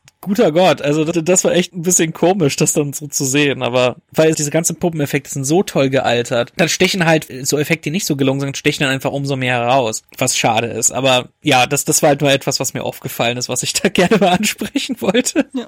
ja, aber wo du gerade die Fireys angesprochen hast, das fand ich auch interessant, dann bei den Test-Screenings, die es ja dann irgendwann mal gab in San Francisco, da wurden tatsächlich noch mal Sachen bei der Fiery-Szene rausgeschnitten. Es gab ja anscheinend dann noch ein bisschen mehr Dialog drin. Also die Szene ist schon runtergekürzt. Oh, also das heißt, es gab vielleicht einen Punkt irgendwie. Offensichtlich. Weil es ist einfach, die kommen ohne Vorstellung reingehopst und machen den Song und dann rennt sie weg und das war's. Halt einfach, die haben nicht das geringste Payoff. Es ist halt im gewissen Sinne so eine Alice im Wunderland Sequenz. Genau. Wo sie einfach zu Charakteren geht, sinnloser Quatsch passiert und dann geht sie wieder weg. Und ich denke mal, die wollten das so ähnlich hier rekreieren. Und ich meine, der Film ist ja auch nicht zu lang. Also es ist ja nicht so, als, oh, man müsste die Szene rausschneiden, dann hätte die perfekte Länge. Nein, so ist es ja nicht. Aber das ist die Szene, die irgendwie raussticht als eine, die wirklich sowas von keinen Zusammenhang zu irgendwas hat. Naja, man könnte es zumindest so weit sagen, so die hat durchaus ihre Berechtigung, dass man sagt, naja, sie hat kurz davor dann eben Ludo verloren, so, der ist dann irgendwie dann auf magische Weise auf einmal weg und sie wird dann von den Viechern so angegriffen und sie flieht vor denen und Hoggle rettet sie ja daraus. Okay, ja. Dann kommt ja dann eben diese Kausalkette von wegen so, okay, sie will ihn küssen und Jareth hatte ja vorher schon gedroht gehabt, so von wegen, sollte sie das tun, werde ich dich bestrafen und dann sind die ja kurz davor, in den Sumpf des ewigen Gestankes zu landen. Ja. Also von daher kann man auch sagen, so, okay, Szene hat dann irgendwie noch ihre Berechtigung, aber ich bin auch kein Freund von der. Nee, aber Nee. abgesehen jetzt von der Szene, wo dann ein bisschen gekürzt werden sollte, fand ich auch spannend, dass ja dann teilweise Dialoge nachsynchronisiert werden mussten, weil die Amerikaner British English nicht mochten. Oh, oh, das könnte einiges erklären. Nämlich mir ist aufgefallen, dass am Anfang, also in, in den Anfangsszenen beim Dialog mit den Eltern und ein bisschen was mit, wenn sie Tobi die Geschichte erzählt, da ist irgendwie Jennifer Connellys britischer Akzent stärker. Der ist da stärker zu sehen und sobald sie im Labyrinth ist, verschwindet der plötzlich. Und da habe ich mir gedacht, was ist denn da mit ihrer Performance? War das eine der ersten Szenen, die sie gedreht haben? Und da war sie sich irgendwie noch unsicher, weil irgendwie ihre Performance ist da auch noch so ein bisschen holprig. Und das ändert sich schlagartig, sobald dann der Koboldkönig und das alles auftaucht. Ja. Also ich weiß nicht genau, womit das zusammenhing. Ob das vielleicht auch dieser böse George Lucas Einfluss war, weil der halt auch einigen seiner Schauspieler damals in Star Wars diesen fake britischen Akzent aufgezwungen hat. Aber hier in dem Fall war das wohl umgekehrt sehr interessant. Ja. Nee, weil deswegen zum Beispiel auch dann so Figuren, also zum Beispiel die Junk Lady musste komplett neu synchronisiert werden, der Wurm musste nochmal neu synchronisiert werden. Die hatten anscheinend vorher so wirklich Oh. dieses wirklich ultra British English. Was ja heutzutage, Ja. wenn man so guckt, so Harry Potter, Herr der Ringe und sowas, da, da freuen sich die Leute im Keks, wenn es British English ist. Aber in den 80ern war das offenbar nicht so gewünscht. Ja, Hat mich auch sehr überrascht. um Gottes Willen, ja. Aber naja, das hat anscheinend doch nicht so viel geholfen, weil als dann der Film im Juni 86 in den USA dann rauskam, floppte er extremst, insbesondere eben bei den USA. Also er hat nicht mal die Hälfte seines Budgets eingespielt. Und die Kritiken waren auch eher durchmischt dann so, weil es gab dann irgendwie zwei Probleme. Zum einen, das Ding wurde im Sommer released. Das war umgeben von Filmen wie Top Gun, Karate Kid 2, Ferris macht blau. Der Film ging völlig unter bei dieser Wucht Oh an Gott. Blockbustern oder generell größeren Filmen, die promotet wurden. Dann wurde er dann eben durch die Puppen als Kinderfilm abgestempelt. Ja. Und dann war auch noch das Problem, du hast eine junge Frau als Hauptfigur. Das war anscheinend in Oh den Gott, 80ern ja. auch nicht so beliebt.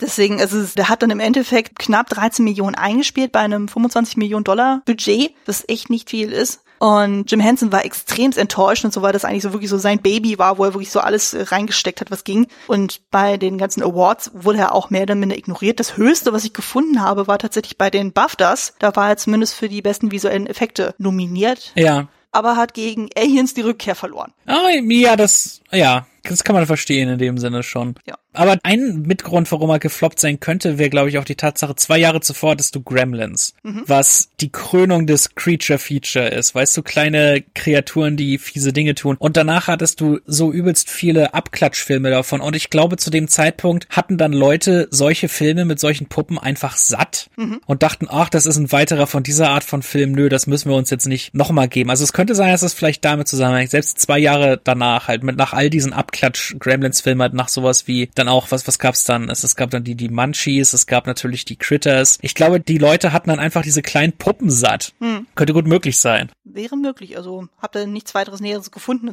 Ist nur eine Theorie von mir, aber ich denke mir, könnte vielleicht was damit zu tun haben. Hm. Ja, was schade ist, weil das ist ein Film, über den ich nie wirklich nachdenke als Flop, weil er ist heute so dieser mega Kultfilm. Ja. Aber die meisten Kultfilme sind Kultfilme aus dem Grund, weil sie erst später ihr Publikum gefunden haben und ursprünglich halt nicht wirklich bekannt oder beliebt waren. Und heutzutage gilt er als einer dieser großartigen Klassiker. Ja, das auf jeden Fall. Also das war natürlich der Vorteil eben, dadurch, dass es ja dann die VHS-Kassette gab, die dann 87 rauskam und es ganz viel Merchandise-Release gab, konnte er sich nach und nach so eine Fangemeinde aufbauen. 99 kam dann die DVD, 2016 kam dann exklusiv zum 30. Geburtstag dann die Blu-ray auch raus. Also die Fankultur wuchs dann auch nach und nach. Ich weiß halt nicht, wie viel Jim Henson selber davon noch mitbekommen hat, weil der ist ja wirklich sehr früh und sehr jung gestorben. Mhm. Neun, äh, 1990, dann mit 55 Jahren, aufgrund einer verschleppten Lungenentzündung die dann zu Organversagen führte, denkt man sich auch so, boah, das ist auch echt böse. Ja.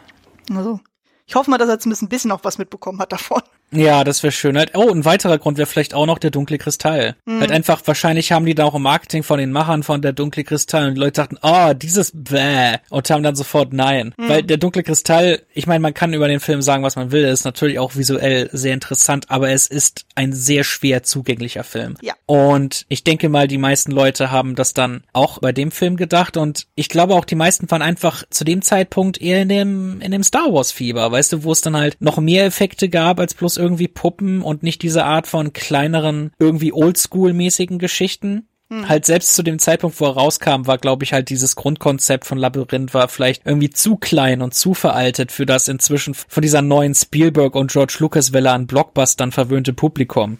Vielleicht, vielleicht. Also gerade so bei den Amerikanern kann ich mir gut vorstellen, dass dann sowas dann schnell mal außen vor gelangt. Ja, ich denke, meinen Trailer haben sie auch extra betont. From the Creative Mind of George Lucas irgendwie war, glaube ich, da in den Trailern zu sehen. Ja, auch. genau. Also die haben mit Jim Henson geworben, George Lucas, ich glaube noch Terry Jones und dann halt auch David Bowie. Das waren so die Namen, die am meisten ziehen sollten. Ja, genau. Aber halt, das war halt die 80er. Das, das war dann auch mit George Lucas Zeit. Also ich denke, die haben, die wollten sich da ein bisschen noch mit draufstützen, auch wenn er selbst ja extra versucht hat, ein bisschen in den Hintergrund zu treten, um dann nicht die Show zu stehlen. Aber das war dann ja den Marketingleuten garantiert egal. Mit Sicherheit. Was ich auch schön fand, ist dann, was ist eigentlich aus Toby geworden? Und der ist nämlich dann tatsächlich selber mittlerweile auch Puppenanimator geworden, hat dann auch seine eigene Firma gegründet namens Stripey Pajamas. Wo ich auch so dachte, wie geil ist das denn?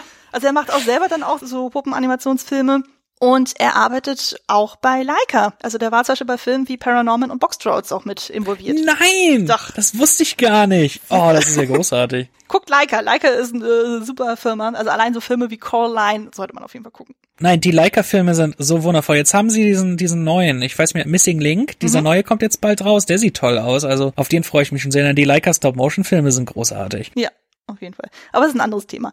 Zu Labyrinth lässt sich noch final sagen, es ist ein Sequel in Planung seit Jahren, Jahren, Jahren, Jahren. Und der ja. letzte Stand, den ich habe, ist es zumindest der Regisseur bekannt, nämlich Fede Alvarez. Den kennt man durch Filme wie Evil Dead, Don't Breathe, A Girl in a Spider's Web und der letzte Stand, den ich jetzt habe, ist, es gibt zumindest ein grobes Drehbuch. Also, das wusste ich nicht. Mit Fede Alvarez, da haben sie wenigstens einen Mann, wo du dich drauf verlassen kannst, dass sie praktische Effekte benutzen. Mhm. Und vor allem in einer Zeit, wo jetzt gerade ordentlich geworben wird mit der Vorgeschichte von Dark Crystal auf Netflix. Ja. Wo sie die Oldschool Puppentricks machen und wo ich mir halt eben auch denke, diese Zeit kommt wirklich zurück. Halt, es ist halt wirklich, sowas ist wieder angesagt, sowas ist in, dieses Oldschool Zeug. Ja.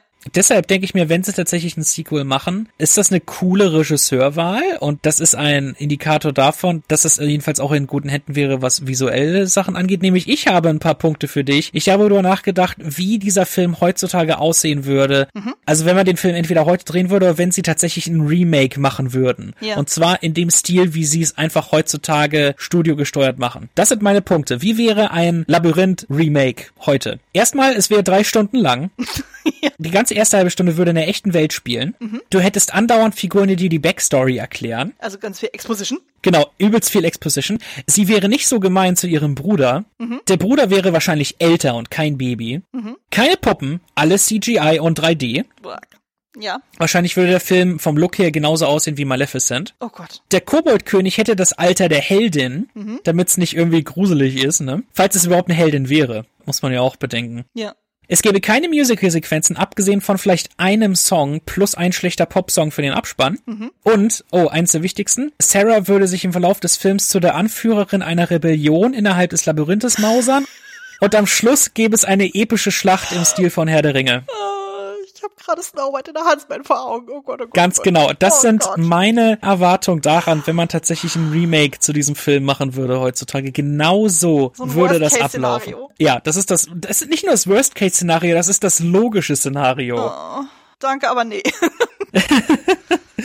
so traurig es auch klingt, nein, das ist das logische Szenario heutzutage. Es ja. geht einfach gar nicht anders. Aber ich weiß auch gar nicht, wie sie das tatsächlich auch irgendwie fortsetzen wollen. Ich meine, David Bowie ist tot. Jennifer Connelly sieht mittlerweile völlig anders aus. Ich glaube, vielleicht wäre es ein Sequel im Sinne von einfach neue Charaktere in dieser Welt. Ja oder so. Ich bin mir nicht ganz sicher, weil man könnte das als eine Art Remake machen oder Soft Reboot oder sowas. Ich bin mir nicht ganz sicher. Oder halt sowas im Stil von Hook. Mhm. Bin mir nicht ganz sicher. Halt, wo sie als jetzt Erwachsene irgendwie wieder dorthin zurückkehren muss und irgendetwas passiert. Vielleicht sind diesmal die Kinder von ihrem Bruder dran oder so. Oder ich habe keine, oder ihre eigenen Kinder. Ich habe keine Ahnung. Halt irgendwas in der Art. Ja, es gab tatsächlich mal eine Manga-Reihe, wo tatsächlich ein Sequel gemacht wurde. Das war total schlimm. Ich habe die ersten paar Bände gelesen und das war zum einen vom Stil nicht schön. Also die haben das quasi mit dem älteren Toby gemacht, da ist er schon mittlerweile im Teenageralter und Sarah ist dann, glaube ich, irgendwie Lehrerin. Aha. Ja, irgendwie so nicht. Und einfach der Zeichenstil im Manga selber war auch nicht schön.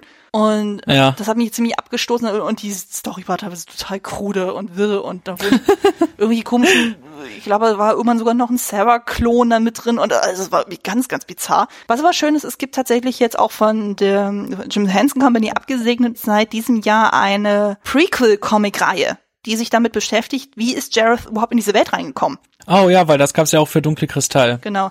Weil äh, zur Zeit, als ich ja noch bei den Cinematic Smash Brothers war, also dann gab's ja irgendwie mal eine Runde von wegen so, von welchem Antagonisten würde man sich denn einen Film wünschen? Und da hatte ich dann eben Jareth vorgeschlagen, eben auf Basis von diesen Comics, dass man wenigstens sagen konnte, dann ist man auch nicht so darauf angewiesen, dass man David Bowie dann hat, sondern man kann zum Beispiel sagen, man macht zum Beispiel einen Stop-Motion-Film daraus, dann ist so eh nicht darauf angewiesen, dadurch, dass es ja eh eine jüngere Version von ihm wäre. Man könnte dann auch mit einem Schauspieler arbeiten, zum Beispiel wie ein Ezra Miller, wo ich das Gefühl habe, so der könnte ihn sehr gut verkörpern, der hat ja auch dieses sehr androgyne, sowas in der Richtung. Oh ja, und da kämen mehrere Schauspieler frei. Das stimmt, der, der Ansatz wäre gar nicht schlecht. Das fände ich schon ziemlich cool. Aber du hattest das gerade mit Manga angesprochen, weil der Film erinnert mich ein bisschen wie an so ein Anime-Setup. Mhm. wo du sofort in diese Welt geschmissen wirst, ohne viel Erklärung. Ja. Es hat einige Merkmale von Anime. Nämlich, das ist immer noch etwas, was mich so dermaßen überrascht und verwirrt. Wenn sie in dem Zimmer sitzt und ihrem Bruder die Geschichte erzählt und sie dann halt einfach sagt, und eines Tages rief sie die Kobolde um Hilfe und du hast Hardcut und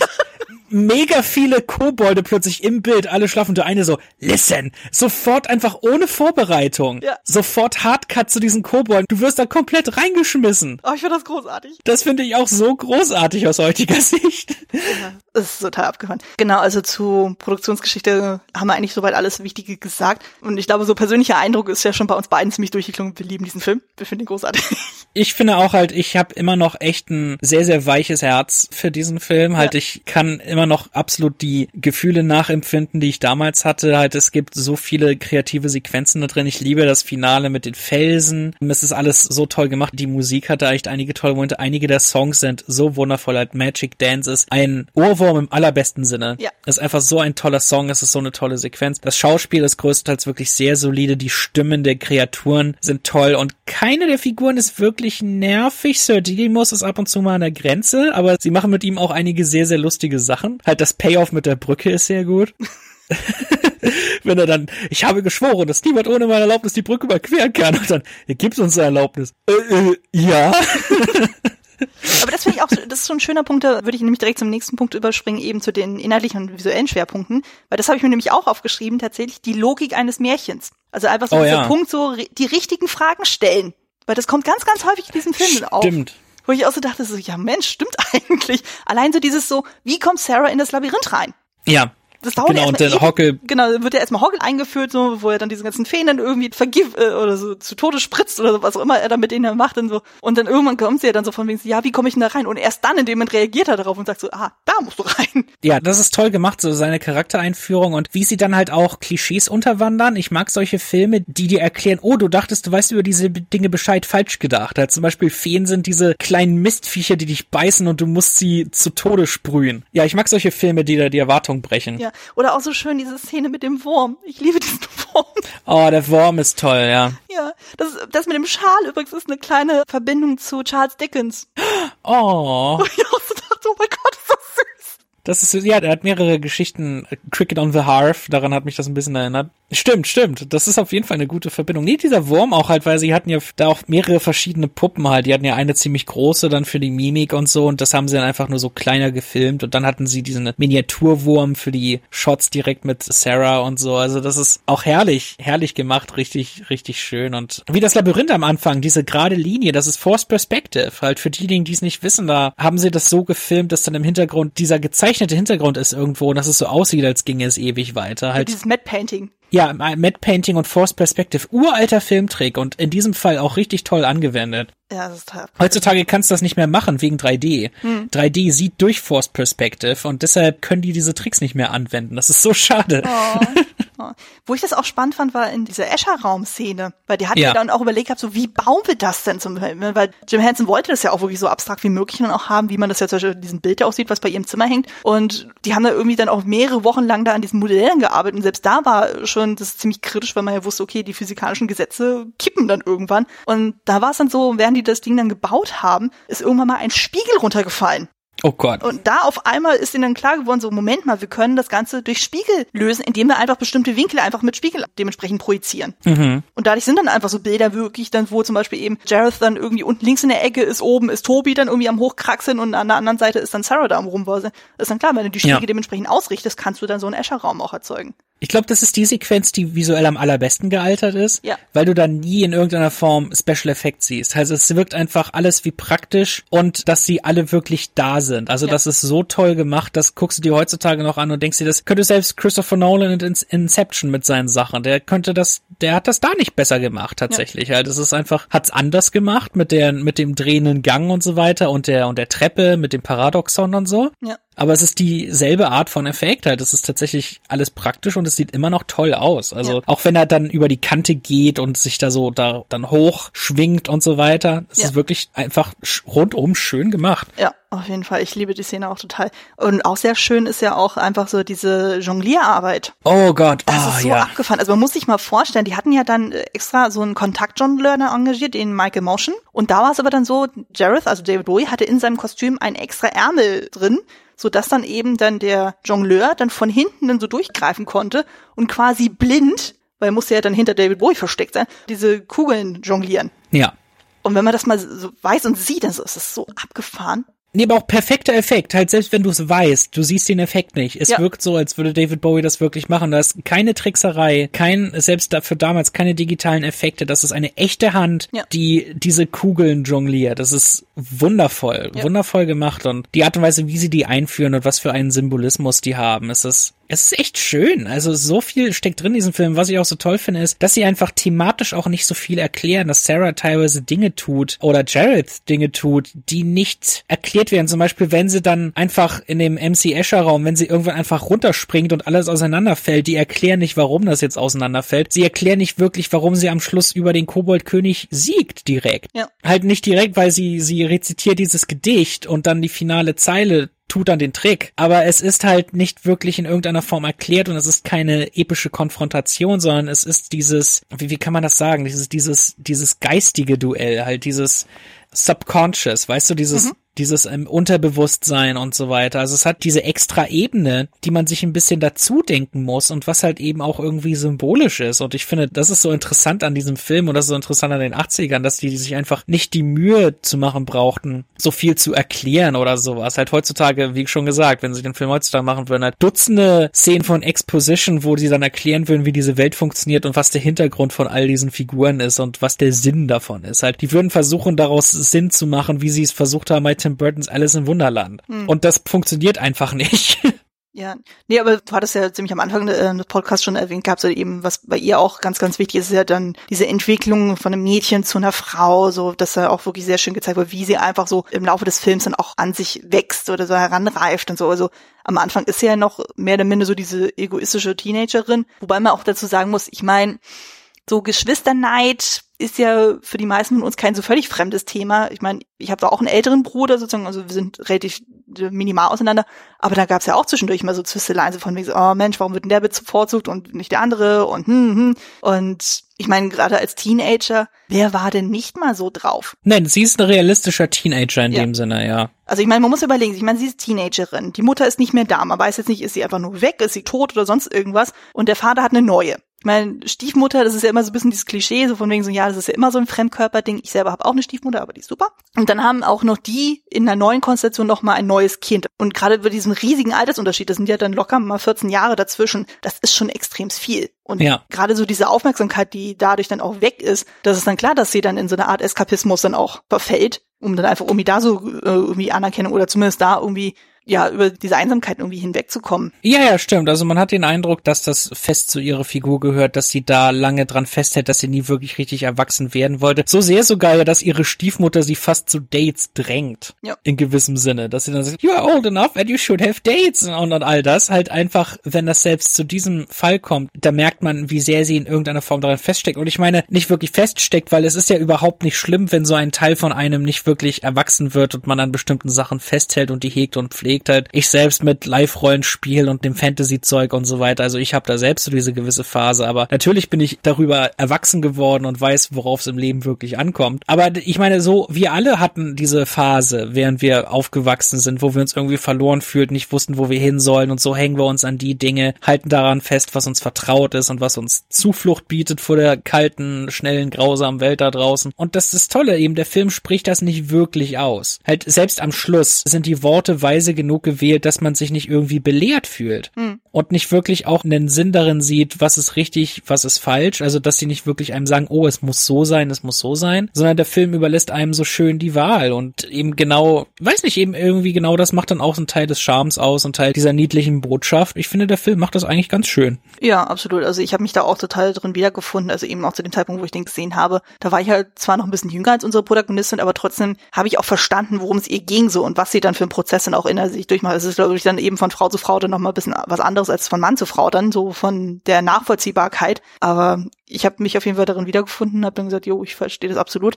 Und es wird ja auch extrem schön auch gezeigt, so eben so dieses Thema Verantwortung übernehmen. Also im Grunde wird ja auch so ein bisschen propagiert, so dieses Be careful what you wish for. Stimmt, ja. Weil sie handelt ja in dem Moment relativ impulsiv. Sie ist sauer, weil wieder mal jemand unerlaubt in ihrem Zimmer war. Das ist auch sowas Ding, da kann ich absolut nachvollziehen, das geht gar nicht. Und ja. dann war noch ihr Lieblingsteddy dann weg. Lancelot, finde ich auch sehr schön, dass ausgerechnet der das dann war.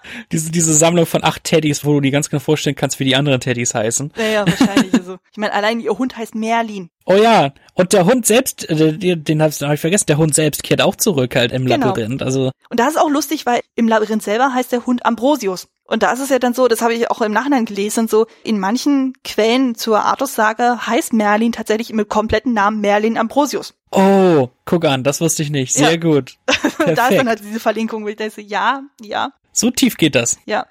Also, auch dieser Hund ist so geil und so, weil es ist ja sowohl ein realer Hund als auch so ein Puppenhund total niedlich gemacht. Ja. Ja, stimmt, weil das ist, ich glaube, das ist die beste Puppe im Film und selbst wenn ab und zu ist der Hund eine Puppe, wenn er zum Beispiel irgendwie hinter einer Ecke steht und nur der Kopf rausguckt. Ja, genau. Dieser Hundekopf ist so echt. Ja. Das ist die beste Puppe überhaupt. Ja, vor allem, die haben auch bewusst diese Rasse gewählt. Das ist ja so ein British Sheepdog, weil es eben dieses lange Fell hat und dadurch kannst du halt wirklich großartig so eine Puppe dann auch basteln.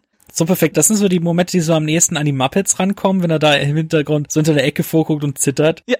und, und so feige ist. Da habe ich mich da so an die Muppets erinnert gefühlt. Das war, schon echt gut. Und der Sir Didymus selbst erinnert mich vom Charakter her, das ist so ein Don Quixote-Verschnitt, Ja. habe ich das Gefühl. Ja, auf jeden Fall. Und das ist aber auch so einfach so eine schöne Idee, dieser kleine Fuchs und wo du auch merkst, oh, der hat aber Kämpfe hinter sich mit der Augenklappe und all dem. Mhm. Einfach sehr schönes Charakterdesign und halt auch die vielen verschiedenen Puppen, die sie für ihn verwenden. Sein kleines Turnier, das er hat und so. Also da hat schon auf, da gibt's schon auf jeden Fall einiges an Payoff Ja, hier und Fall. da. Also ich finde, da sind ja auch wieder diese Parallelen zu Wizard of Oz. Da hast du ja auch so, du hast ja eben diese weibliche Protagonistin und die hat dann, dann irgendwie ihre drei Gefährten. Also in Oz ist es ja dann eben der Löwe, der Blechmann und die Vogelscheuche. Hier hast du ja eben Hoggle, du hast Ludo und du hast Sir Didymus. Und jeder hat ja auch irgendwie so eigene Aspekte. Dann, also Ludo ist ja dann eher so dieser gemächliche, so dieser gemütliche, hm, eher so dieses Teddybär-mäßige. Hoggle ist dann eher so dieser egoistische Part und so, also eher so auf sich bezogen und auch feige. Und Sir Didymus ist dann halt so eher diese sehr impulsive, aufbrausende. So gerne mal übers Ziel hinaus. Ja, genau. Jeder hat seine Stärken und Schwächen halt und was alles auch wirklich einen Payoff hat, weil Hoggle ist halt der Voice of Reason und dann auch irgendwie der Zweifler. Ja. Halt, wo du dir teilweise gar nicht sicher bist, wird er ihr nun helfen oder nicht. Weil am Anfang ist er halt eher noch der fiese kleine Betrüger, wie sie ihn ja auch nennt, und dann aber wächst er über sich hinaus. Ludo wird eingeführt als das im Prinzip hilflose, gutmütige Monster, aber dann merkst du, was seine Stärken sind.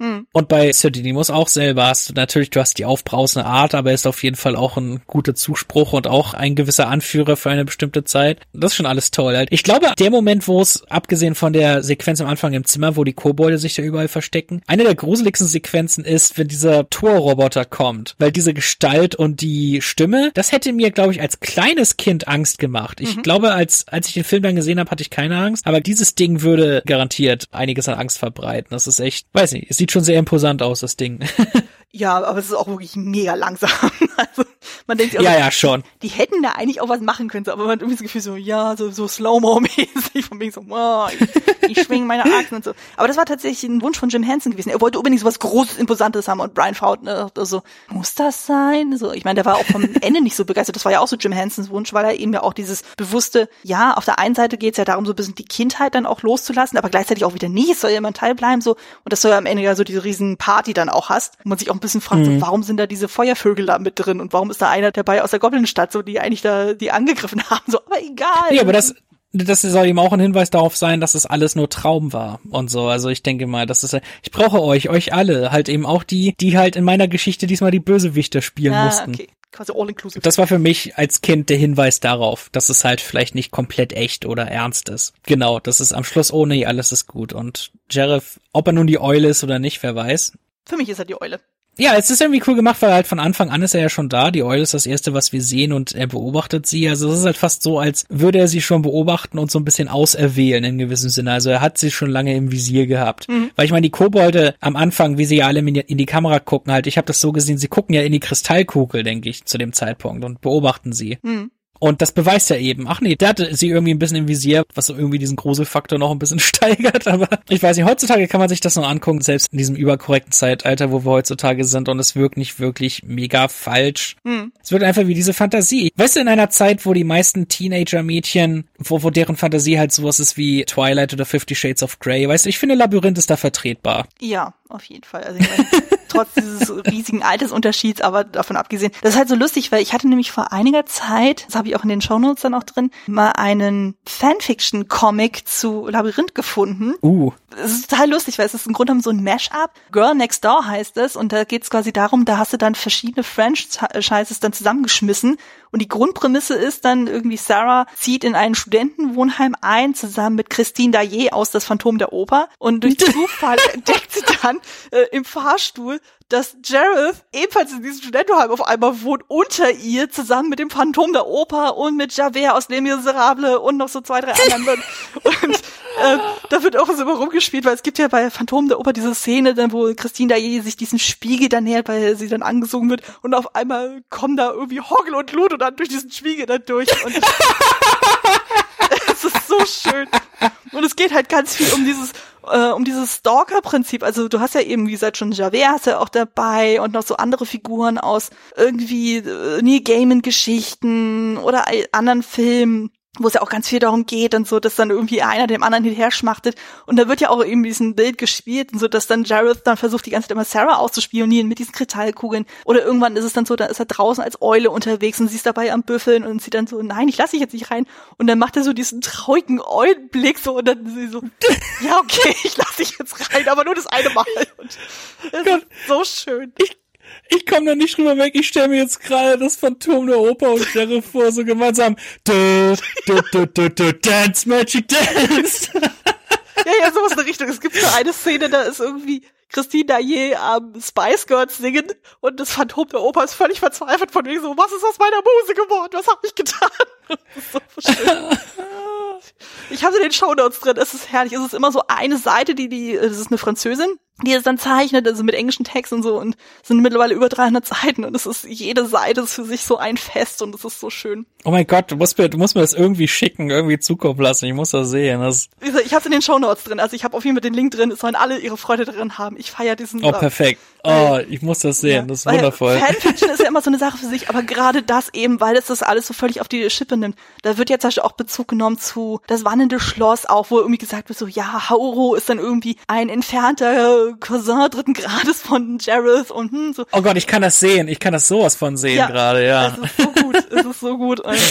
Also auf jeden Fall empfehlenswert. Nee, also von daher so diese Geschichten, man könnte ja auch sagen, so, naja, das ist ja so wie Jareth sich ja dann gebiert, das hat schon ein bisschen so was Stalker-mäßiges, aber irgendwie hat man das Gefühl so, naja, irgendwie kriegt man das noch so auf die Kette, weil man sagt so, naja, im Grunde genommen, wenn man das dann für sich so verbucht, von wegen, es ist ihre Fantasie, dann ist es ja klar, dann so, da hat sie quasi diese Figur, die sich wirklich nur auf sie dann konzentriert und ihr sämtliche Aufmerksamkeit schenkt dann so und äh, dass sie aber ab einem gewissen Punkt dann sagt so, nein, stopp, Ja. you have no power over me. Und das ist Ja, genau. ziemlich imposant. Man hat nicht diesen Gruselfaktor tatsächlich, weil man hat, also gerade auf- wenn man den Film heutzutage sieht, da hat man dieses äh, Fantasie-Self-Insert-Element irgendwie und das ist hier sehr viel besser gelöst als bei einigen anderen, was man heutzutage so liest oder sieht. Und deshalb, weil ich meine, der Altersunterschied ist immer noch geringer als bei Edward und Bella, also ja, das stimmt auch wieder. Das ist auf jeden Fall. Nee, oder wer weiß, ich meine, der, der Koboldkönig ist ein magisches Wesen, wer weiß, wie lange der schon existiert, aber ah, man weiß. egal, ich lasse es mal durchgehen. Ja, nee, aber gerade auch so Szenen wie zum Beispiel eben diese Ball-Traumszene, da wird's ja auch ziemlich deutlich. Auf der einen Seite wird da ja schon so impliziert von wegen so, da ist irgendwie so eine Anziehung zwischen den beiden so,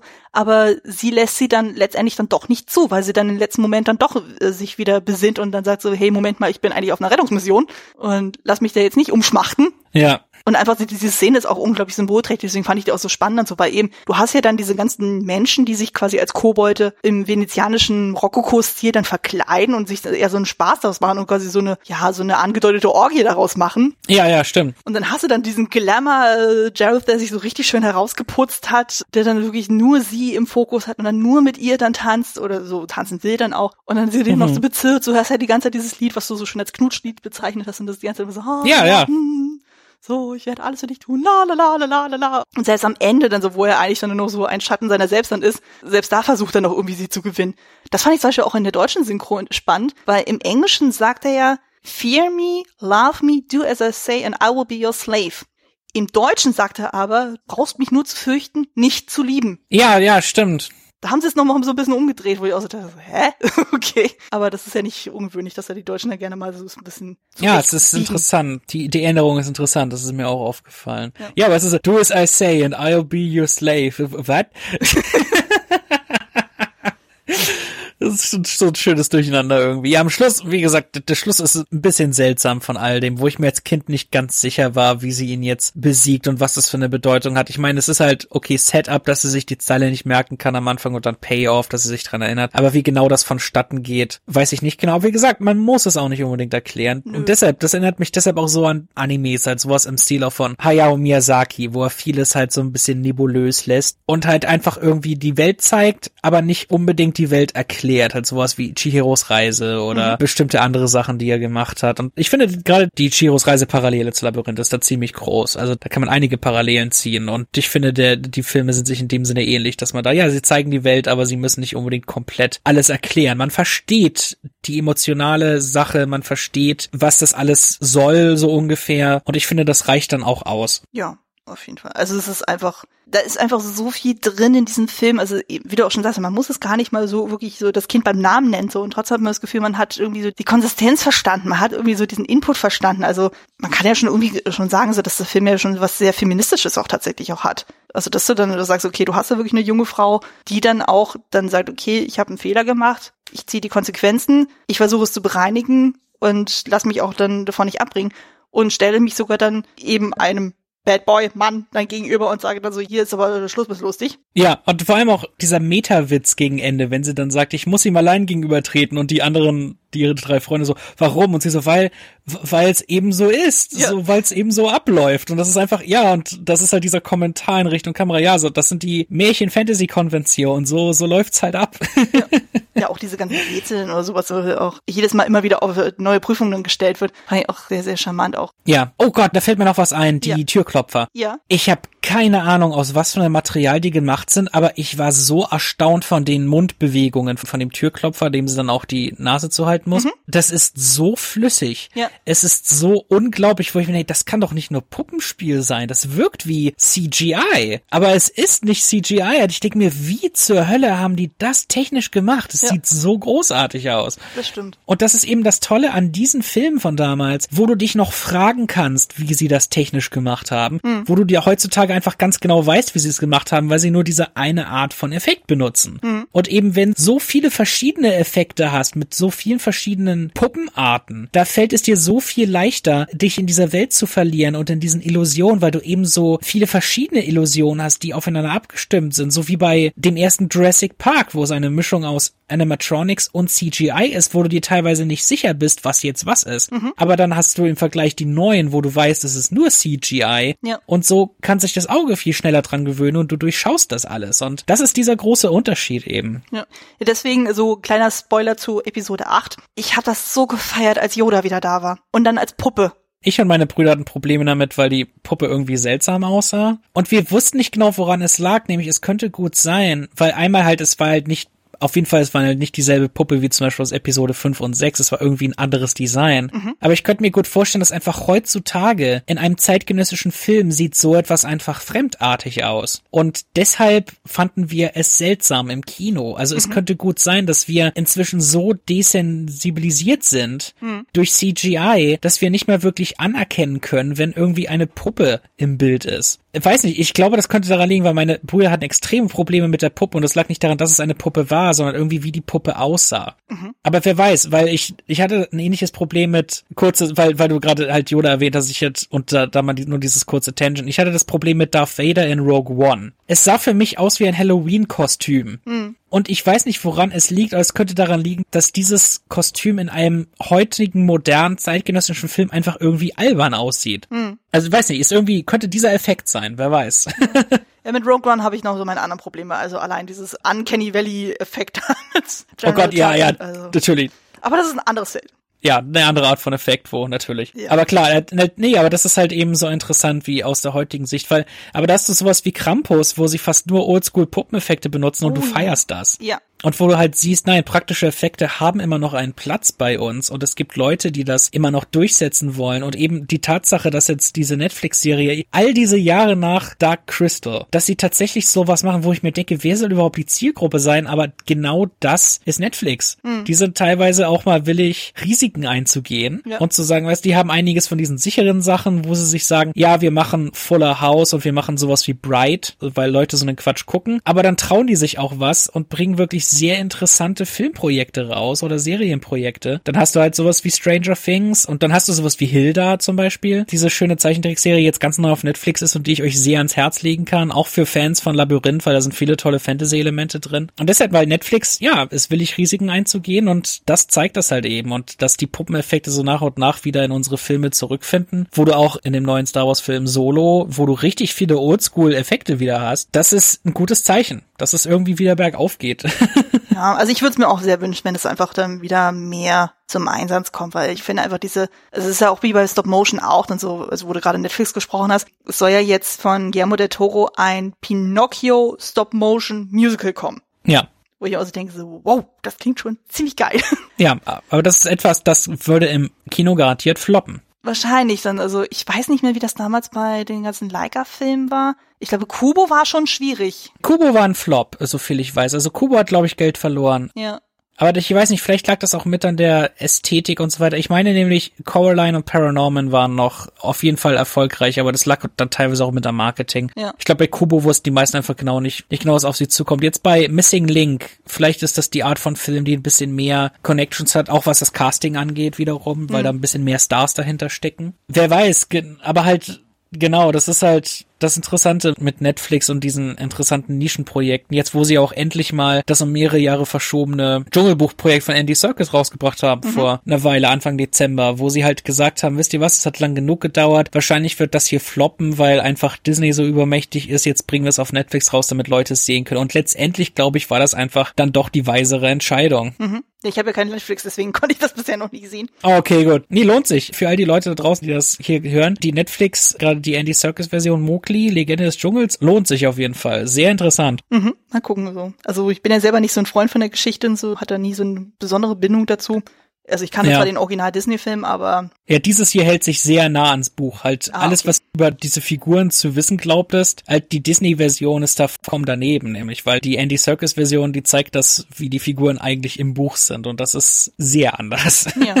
Aber das ist nur am Rande, genau. Ja, wir sind gerade wieder ein bisschen von Labyrinth weggekommen. Ja, also ich glaube, so der Konsens ist ja auf jeden Fall, dass wir schon merken, so, also heutzutage so Filme wie Labyrinth gibt's irgendwie gefühlt nicht mehr. Nee, also halt, wo ich den Eindruck hatte, war halt bei Maleficent, die versuchen hier so einen gewissen Labyrinth-Vibe mit dem Creature-Design und diesen vielen Viechern, die da rumlaufen, aber es ist halt offensichtlich, dass da dieser Charme einfach nicht existiert. Ja, da fehlt auch vor allem der Humor. Die, also bei Maleficent hatte ich das Problem auch gehabt, die nehmen sich einfach viel zu ernst. Und das hast du hier bei Ja. Labyrinth überhaupt nicht. Du hast einfach diesen schönen, grotesken Humor, wo du eben zum Beispiel den Sumpf des ewigen Gestanks hast. Du hast, du hast es hier nie nur aus Furzwitz steht. Ja, Es wirkt nie aufdringlich, finde ich. Ich finde, es, es passt einfach so schön zu einer Allgemeinheit. Ich finde, das wird in dem Fall nie alt. ja, also soll ich sagen, oder einfach so dann diese Türsteher, Oh, ja. da auch so dieses Groteske mit diesem Rätsel von wegen so, okay, würde der die Wahrheit sagen oder der andere würde dich in die ewige Verdammnis schicken, dann so, die haben sogar einen Namen. Das ist total geil. Die heißen tatsächlich Alf und Ralph, beziehungsweise Jim und Tim, Ah, nice. um die zu unterscheiden. Ich habe das Rätsel bis heute nicht verstanden, Ich also nicht. nicht. durchschaut. Also ich habe das Gefühl, es hätte überhaupt gar keine Rolle gespielt, wa- was sie gesagt hätte, weil ich habe das Gefühl, diese Schächte, die könnten jederzeit auftauchen. Ja, nee, das der Labyrinth ist einfach ein Arsch zu ihr. Das Ja. ist ganz simpel. Auch diese kleinen Gestalten, die die Steine umdrehen, damit sie ihre Markierung nicht mehr findet. Nein, das ist das Labyrinth ist einfach gemein. Es will einfach nicht. nee, nee, das ist das ist dieser schöne, dieser schöne Faktor im Film. Mensch, bei dieser Diskussion echt, ich habe noch so viel darüber rausgefunden und so viel mehr, noch mehr drüber nachgedacht und bin auf ein paar Ideen gekommen. Hätte ich echt nicht gedacht, wie tief man bei diesem Film gehen kann. Ja, auf jeden Fall. Ich meine, du hast ja allein dann so total groteske Figuren, wo man sich manchmal auch überlegt, so, warum sind die da drin? Zum Beispiel dieser alte Mann mit dem sprechenden Hut. Oh ja, der Hut hat da ursprünglich auch eine größere Rolle, habe ich gelesen. Ah, okay. Irgendwie in einer Bar oder sowas. Da hätte es irgendwie so eine längere Barszene gegeben, wo der Hut nochmal wieder aufgetaucht wäre. Ja, aber stimmt. Ja, also allein sowas dann, oder dann, wo der Mann dann einfach so irgendwelche so Glückskeks-Weisheiten von sich gibt, so von wegen so, ja, ja. der, irgendwie der richtige Weg ist oft nicht der richtige Weg und ne, He so, didn't told you nothing. und ich auch so denkt so, dann, und dann äh, spricht der Hut auf einmal Spanisch und keine Ahnung, es ist total Stimmt, geil, ja. Dann so, ja, oder sowas von so, es ist so erregend, ein Hut zu sein. Es ist so schön. Ja, genau, ja. Ja. Nee, das, das, so viel tolles Zeug hat. Jede Kreatur scheint irgendwie ihre eigene Geschichte zu haben, aber sie erklären es nicht genau. Eine der interessantesten Szenen als Kind fand ich schon immer das mit dieser Koboldfrau in der Müllhalde, die das dieses Oh, ganze die Spielzeug auf dem. Rücken hat. Die Junk Lady, weil du hast ganz viele andere dieser Junk-Kreaturen im Hintergrund, Ja. die sich da bewegen. Und nicht nur das, nämlich dann im Zimmer, wenn sie ihr all die Spielsachen gibt, sie stapelt sie irgendwie so auf Sarahs Rücken. Genau. Und auf mich schon als Kind wirkte es so, sie verwandelt sie langsam in eine von ihrer Art. Genau. Damit sie das alles vergisst und wer weiß halt eben, was für einen Hintergrund diese ganzen Junk-Kreaturen haben. Also ich, so viel steckt da drin und das passiert alles einfach nur visuell, ohne Erklärung und das finde ich so schön daran. Ja, vor allem die sehen auch vom Design auch wirklich so aus, als wären sie eins zu eins aus The Dark Crystal, finde ich. Das sind Figuren, die könntest du so in Dark Crystal packen und die wären nicht fehl am Platz, ja. Ja, also fand ich auch sehr aufwendig. Ich finde einfach, die Szene ist auch mit so am symbolträchtigsten, weil da wirklich äh, am krassesten dieser Cut dann ist so von wegen so, okay, jetzt löst sich Sarah wirklich so von dieser Kindheitsgeschichten. Also, dass sie dann gezielt sagen, okay, it's all junk. Also, dass sie dann gezielt sagen, Ja. okay, das hat nichts mehr mit ihr zu tun. Das ist einfach, ihr Weg geht jetzt geradeaus und nicht wieder zurück in ihre Kindheit. Also, das kenne ich auch so ein bisschen, ich hatte mich ja mal eine Zeit lang so ein bisschen mit Feng Shui auch beschäftigt. Und da geht's ja auch so darum, dass wenn du zu viele Sachen aus deiner Kindheit noch hast, dass sie dann dir auch zu viel Energie aussaugen. Ah. Und das war- fand ich dann auch in sich dann auch logisch, wo ich nicht dachte, das ist ja klar, wenn du dich die ganze Zeit in so eine alte Phase dann immer so umgibst, in so, die eigentlich äh, schon längst abgeschlossen ist, dann kannst du gar nicht vorwärts kommen. Deswegen ist es auch immer Ja, so ja. befreiend, wenn du dann anfängst, dann so Sachen auszusortieren.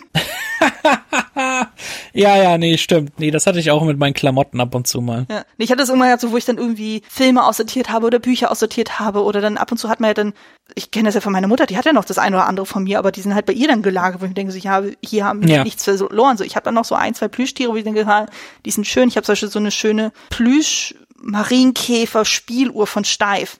Super süß. Ah. Und das ist aber noch so neutral, dass man noch sagen kann, hey, die kann man irgendwo hinstellen, das ist auch nicht so schlimm. Aber wenn du das Gefühl hast, ich finde das zum Beispiel bei Leuten total schlimm, die zum Beispiel ihre ganzen Zimmer vollgestellt haben, zum Beispiel mit Engelfiguren. Das ist mega Oh erschlagen. ja. Ja, bei mir hast du Bücher, Filme, CDs, die müssen bleiben. ich meine, wir sind unsere ganzen Videokassetten losgeworden, immerhin das. Ja, Nee, aber es ist, wird ja auch am Ende auch dann auch gezeigt, dann so, wo Sarah auch wieder in ihrem Zimmer ist, wo sie dann anfängt, auch Sachen dann wegzuräumen, wo sie dann gezählt hat, okay, Ja. zum Beispiel das Labyrinthbuch, das verschwindet. Das ist mir jetzt zum ersten Mal aufgefallen, tatsächlich. Ja, das ist ja klar, als Kind nimmst du das sowas auch nicht so wahr, aber so als Erwachsener, wenn du darauf nochmal zurückguckst, dann merkst du schon so, ah, okay, sie legt das ad acta, wortwörtlich. Ja, das fand ich schon sehr interessant. Ach, das ist einfach ein schöner Film. Ja, Mensch, Wahnsinn. Also, wie gesagt, ich hätte nicht gedacht, dass da doch dann noch so eine detaillierte Diskussion raus wird, aber ich dachte mir, du hast den Film garantiert aus einem Grund ausgewählt. Ja, ja, ja, auf jeden Fall. Und ja, aber ich denke echt, wir haben länger über diesen Film gesprochen als sonst irgendjemand online. Ich glaube auch, also gerade so in der Detailreiche. Hast du denn noch irgendwas, was dir so auf dem Herzen liegt, wo du sagst, okay, da sollten wir vielleicht nochmal näher eingehen? nicht wirklich näher eingehen, nur ist auch so eine interessante Trivia, weil auch Jim Manson zugegeben hat, dass das teilweise von einer bestimmten Geschichte von Maurice Sendak inspiriert ist. Und dessen Buch, wo die wilden Kerle wohnen, ist, liegt auch einmal im Zimmer. Ja, Und Maurice Sendak wird so eine Art Danksagung zugesprochen ähm, im Abspann. Also immerhin wird er in irgendeiner Form erwähnt, weil es basiert halt ganz grob auf einer Geschichte von ihm. Und ich meine halt, wo die wilden Kerle wohnen, wurde vor ein paar Jahren auch wirklich richtig cool verfilmt. Und es hat halt auch so eine gewisse Parallele mit Flucht in eine bestimmte Welt, die sich dann aber gegen den Erschöpfer selbst richtet in irgendeiner Form. Und das ist hier auch so ein bisschen der Fall. Ja, aber das fand ich halt so eine auch nur etwas, was ich dachte, das sollte man auf jeden Fall wenigstens kurz erwähnen, weil das halt auch ein wichtiger Einfluss ist. ja, das packe ich auf jeden Fall auch in die Shownotes dann rein. Ich äh, habe das Buch sogar tatsächlich als Kind gelesen, daran erinnere ich mich sogar. Das hat ja doch sehr schöne Zeichnungen auch. Ja, also es ist halt nicht das Buch, sondern es war irgendein anderes Buch von ihm, aber halt das, wo die wilden Kerle wohnen, taucht halt wenigstens als Referenz kurz im Film mal auf. Ja, ich glaube, ich würde einfach nochmal auf dieses Thema Sexualität nochmal eingehen wollen. Mhm. Weil das ist ja so ganz viele, worüber sich alle so ein bisschen beschweren, halt so auch so von wegen so, ja, hier eben dann so David Bowie mit diesen sehr tighten Pants und hast du nicht gesehen und so. Aber das ist ja klar, dann so, wir gehen ja von einer Mädchen-Teenager-Fantasie aus. Und dementsprechend wird dann diese äh, Fantasie natürlich dann auch bestückt dann mit gewissen Elementen. Also wir sehen dann schon Bestückt. ja, ich merke schon, das war eine etwas unglückliche Wortwahl. Aber du siehst dann halt, also du hast dann halt diese Figur, die bei ihr auf dem Nachttisch steht. Du hast dann diese Fotos mit David Bowie, mit vermeintlich ihrer Mutter. Es wird so impliziert anscheinend so Schauspielerkollegen oder ähnlichen. Und dann eben auch so die Bücher, die sie dann, diese, du hast ja dann eben so diesen Kameraschwenk dann so über die ganzen Plüschtiere, die Bücher, die sie dann liest. Das ist dann ein Bestick von eben Wizard of Oz, die Grimms Märchen und noch so zwei, drei Oh, andere. Cats. Du hast das Poster von Cats. Ja, genau. Ich hatte exakt das gleiche. Bei mir ist das echt- Und das sind ja auch diese Kostüme. Halt, äh, David Bowie sieht ein bisschen so aus, als hätte er so eins dieser Katzenkostüme an, teilweise. Ja. Ein weiterer Einfluss. Ja. Ich meine, das ist ja klar, dass so, wenn man dann sich so überlegt, dass so na, im Grunde genommen äh, hat sie, sie sich dann so ihren Ideal-Traumprinzen da irgendwie zusammengestückt, aber dann merkt sie ja so nach und nach so, okay, so ideal ist das dann auch wieder nicht. Prince with an Edge, ja. Ja. Und Ich meine, das ist ja, wird ja ganz viel nachgesagt, so von wie so, wir lieben doch alle diese Bad Boys. Ja, er, er wirkt wie ein gefallener Prinz irgendwie. Er hat diesen Vibe. Ja. Und da ist ja auch zum Beispiel das Spannende eben so in dieser Asher-Szene, da singt er ja dieses Lied Within You. Und das ist tatsächlich David Mhm. Bowies Lieblingslied in dem Film. Weil es ja in dem Moment reflektiert ja diese Figur ja tatsächlich darüber. Im Grunde genommen hat er ja alles gemacht, was sie ja wollte.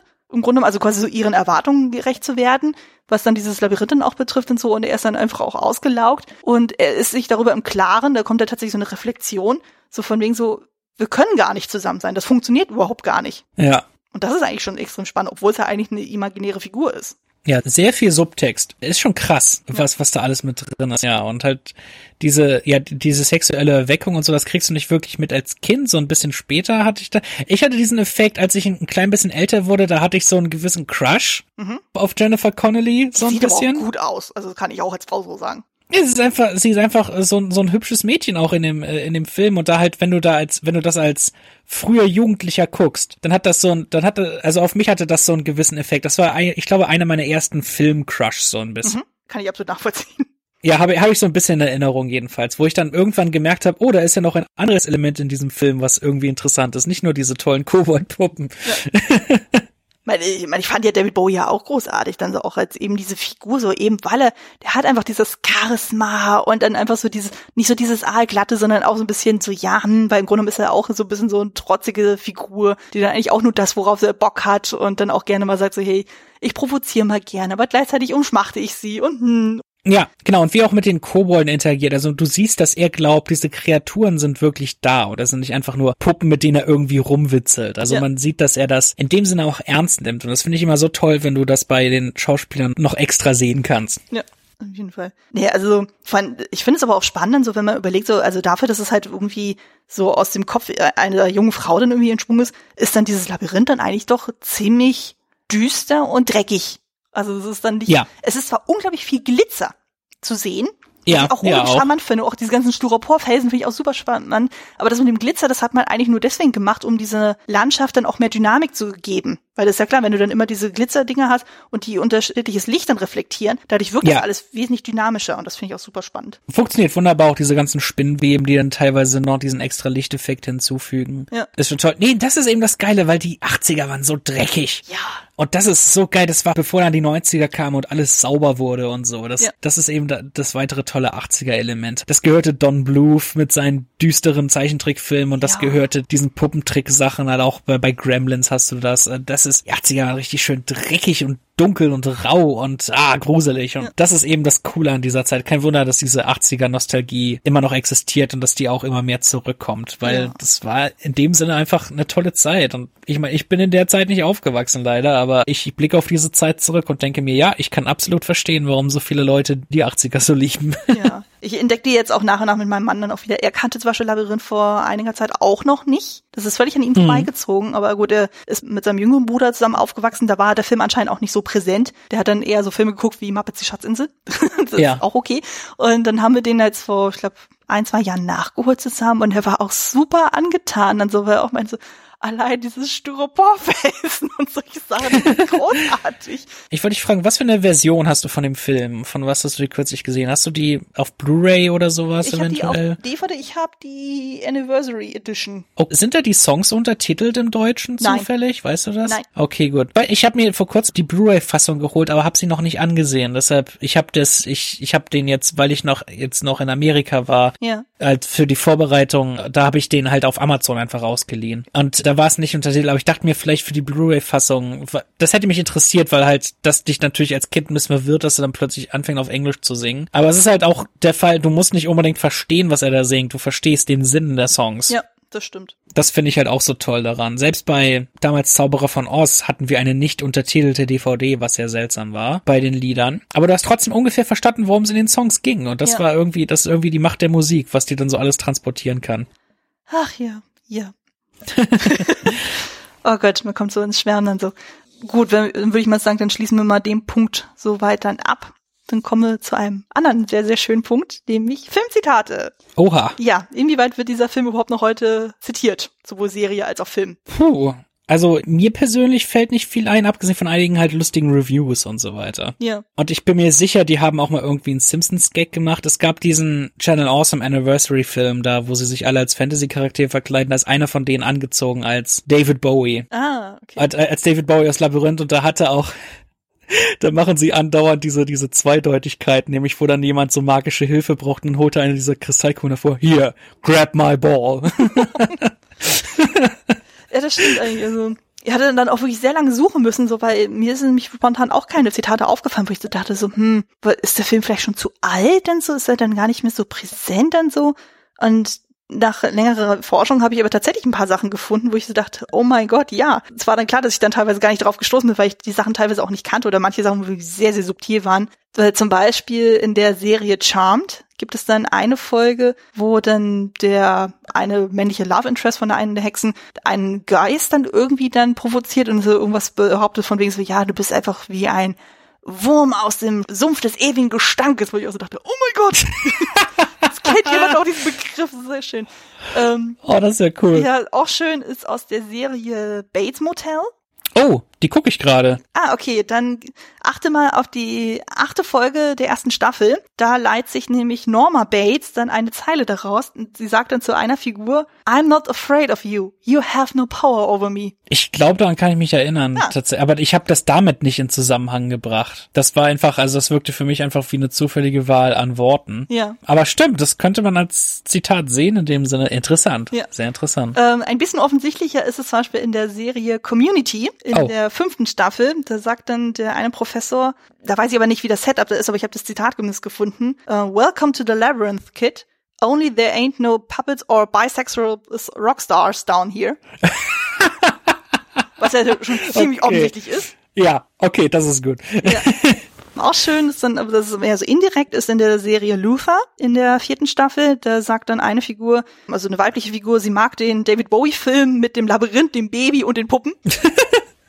Und noch schöner fand ich dann in der Marvel-Serie Agents of Shield. In der oh. vierten oh. Staffel, da sind anscheinend zwei Figuren dann unterwegs und die eine beschwert sich darum, dass sie in so einem Bloody Labyrinth sind und die andere Person sagt dann so, Pray we don't run into the Goblin King. das ist echt großartig. Und ja, Robert Chicken hat das ein oder andere Mal so ein bisschen das parodiert. Ja. Aber da habe ich leider keine so schönen Clip dann gefunden, wo man sagen könnte, das könnte ich in die Show Notes packen. Oh, oh das, ist, das ist klasse. Ja. Ich habe eine andere interessante Trivia. Na? Und zwar hat David Bowie Jahre später für einen weiteren Fantasy-Film vorgesprochen. Mhm. Er wollte eine ganz bestimmte Rolle spielen und sie haben ihn nicht besetzt. Oh, welchen? Der Film war Herr der Ringe und die Rolle war Elrond. Ah, stimmt, stimmt. Ja. Sie haben ihn nicht besetzt für den Halbelben Elrond. Das ist irgendwie ich finde, er hätte, das hätte garantiert richtig geil gemacht. Ich meine, Hugo ja. Weaving macht das auch toll, aber es ist, das, das fand ich sehr, als ich das rausgefunden habe, fand ich sehr interessant. Ich glaube, das hat auch Lindsay Ellis in einem ihrer Videos erwähnt, als sie über die Herr der Ringe Trilogie spricht. Ich glaube, das habe ich von ihr, die Information. Ja. Das fand ich echt mega cool. Aber die sehen sich auch echt ähnlich, fällt mir gerade so auf. Also ich finde, die haben irgendwie so eine sehr ähnliche Mimik. Ja, sie sind ein ähnlicher Typ von Mann. Mhm. Auf jeden Fall. Halt, wer weiß halt, wann, wenn David Bowie noch leben würde, was er heutzutage so für Rollen dann noch spielen würde auch und was da noch so alles ginge. Ja. Das wäre sehr interessant. Nee, aber der hat echt, er hat mit dabei geholfen, meine Kindheit in gewissem Sinne zu prägen für eine, für eine Weile. Ja, auf jeden Fall. Ja, und seine Songs und seine Ausstrahlung. Hm.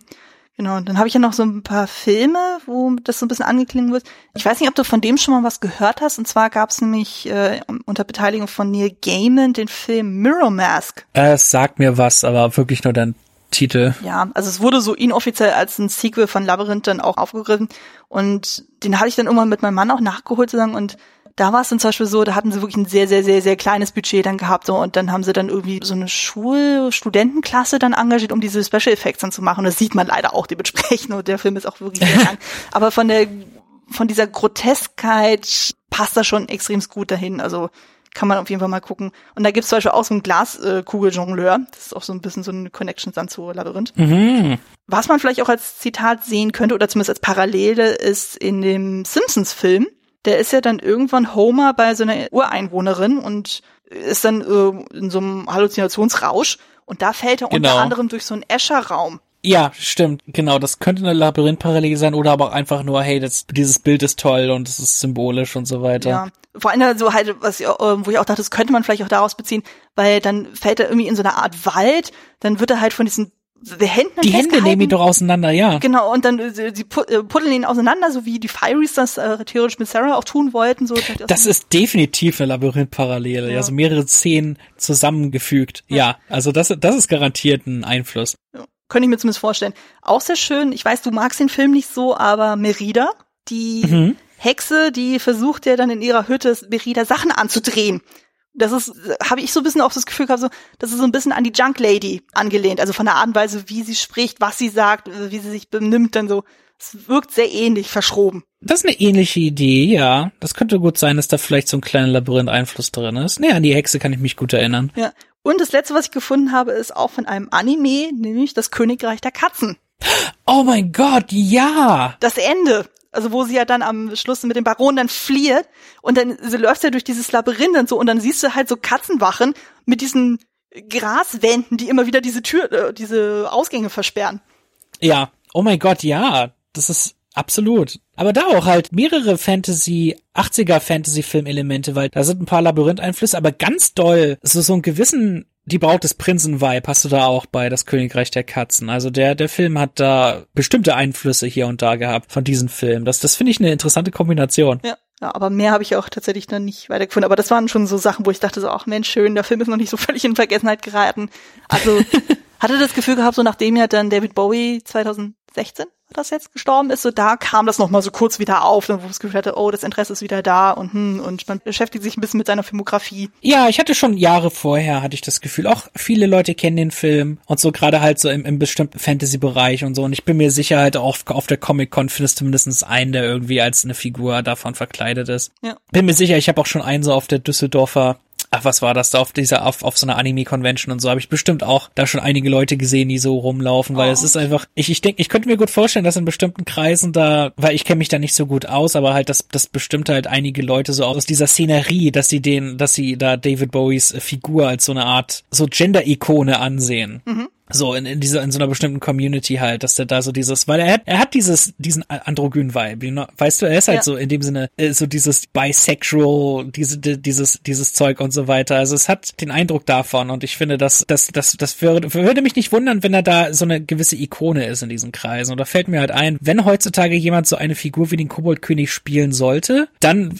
Benedict Cumberbatch wäre eine gute Wahl mhm. finde ich, weil der hatte auch dieses androgyne Aussehen in Star Trek Into Darkness. Ja. Wo meine Mutter halt gesagt hat, der hat irgendwie was, der, der, der, der wirkt so. Halt, sie hatte da, also in diesen engen Raumanzügen und so weiter und mit diesen Gesichtszügen. Hm. Und ich finde halt, er wäre halt, also wenn sie ein Remake machen würden und sie würden den Koboldkönig in ungefähr demselben Alter haben wollen, dann wäre Benedict Cumberbatch eigentlich irgendwie eine logische Wahl. Ja, ja. Ich versuche mir das gerade so ein bisschen vorzustellen. So ich hatte ganz lange auch Probleme mit ihm dann gehabt, so, also ich hatte, äh, weil ich immer das Gefühl hatte, er sieht so alienhaft aus und so, und dann hatte ich dann erst so nach und nach so mich für ihn so erwärmen können, wo ich das Gefühl hatte, boah, eigentlich ist er ein geiler Schauspieler, also der hat irgendwie was. also, mein, allein jetzt als Doctor Strange finde ich ihn auch super, mag ich ihn total gerne und als Sherlock ist er natürlich auch unschlagbar. Also das ist schon sehr, sehr speziell, aber David Bowie kann man einfach auch nicht ersetzen. Nee, in dem Sinne nicht, nein. Ja. Aber wo du das mit der Fangemeinde aussagst oder mit den Kostümierungen, es gibt tatsächlich in den USA, meine ich, sogar ab und zu mal so Labyrinth-Bälle. Oh, nice. Und das ist halt so geil, weil dann nämlich Toby Froud, also eben Klein, Klein Toby, da auch immer wieder mal zu Gast ist und ihn alle erkennen und alle feiern und so. Und ich so, hey Mensch, Toby. Ach, ach, wie cool. Das ist dann genauso wie bei diesen Lebowski-Fests Okay. Wo dann halt Jeff Bridges ja auch teilweise auftritt und sie dann sich alle verkleiden als Figuren aus The Big Lebowski und die oh Szenen nachspielen und so. Nee, das ist schon voll geil. Ich habe da einige Videomitschnitte gesehen, wo sie dann die Toilettenszene nachstellen und so. Oh und halt Jeff Bridges selbst ist dann dort auf der Bühne und, und alles. Und das ist schon, also so, ich glaube Lebowski Festivals oder sowas heißen die. Nee, ich könnte mir halt für Labyrinth, für, für so einen Kultfilm wie Labyrinth, kann ich mir gut vorstellen, dass, dass sowas da auch passiert. Ja. Gut, ich glaube, wir kommen auch so langsam schon mal zum Ende. Ja. Ich glaube, wir sind uns da beide ziemlich einig. Der Film ist es wert, geschaut zu werden.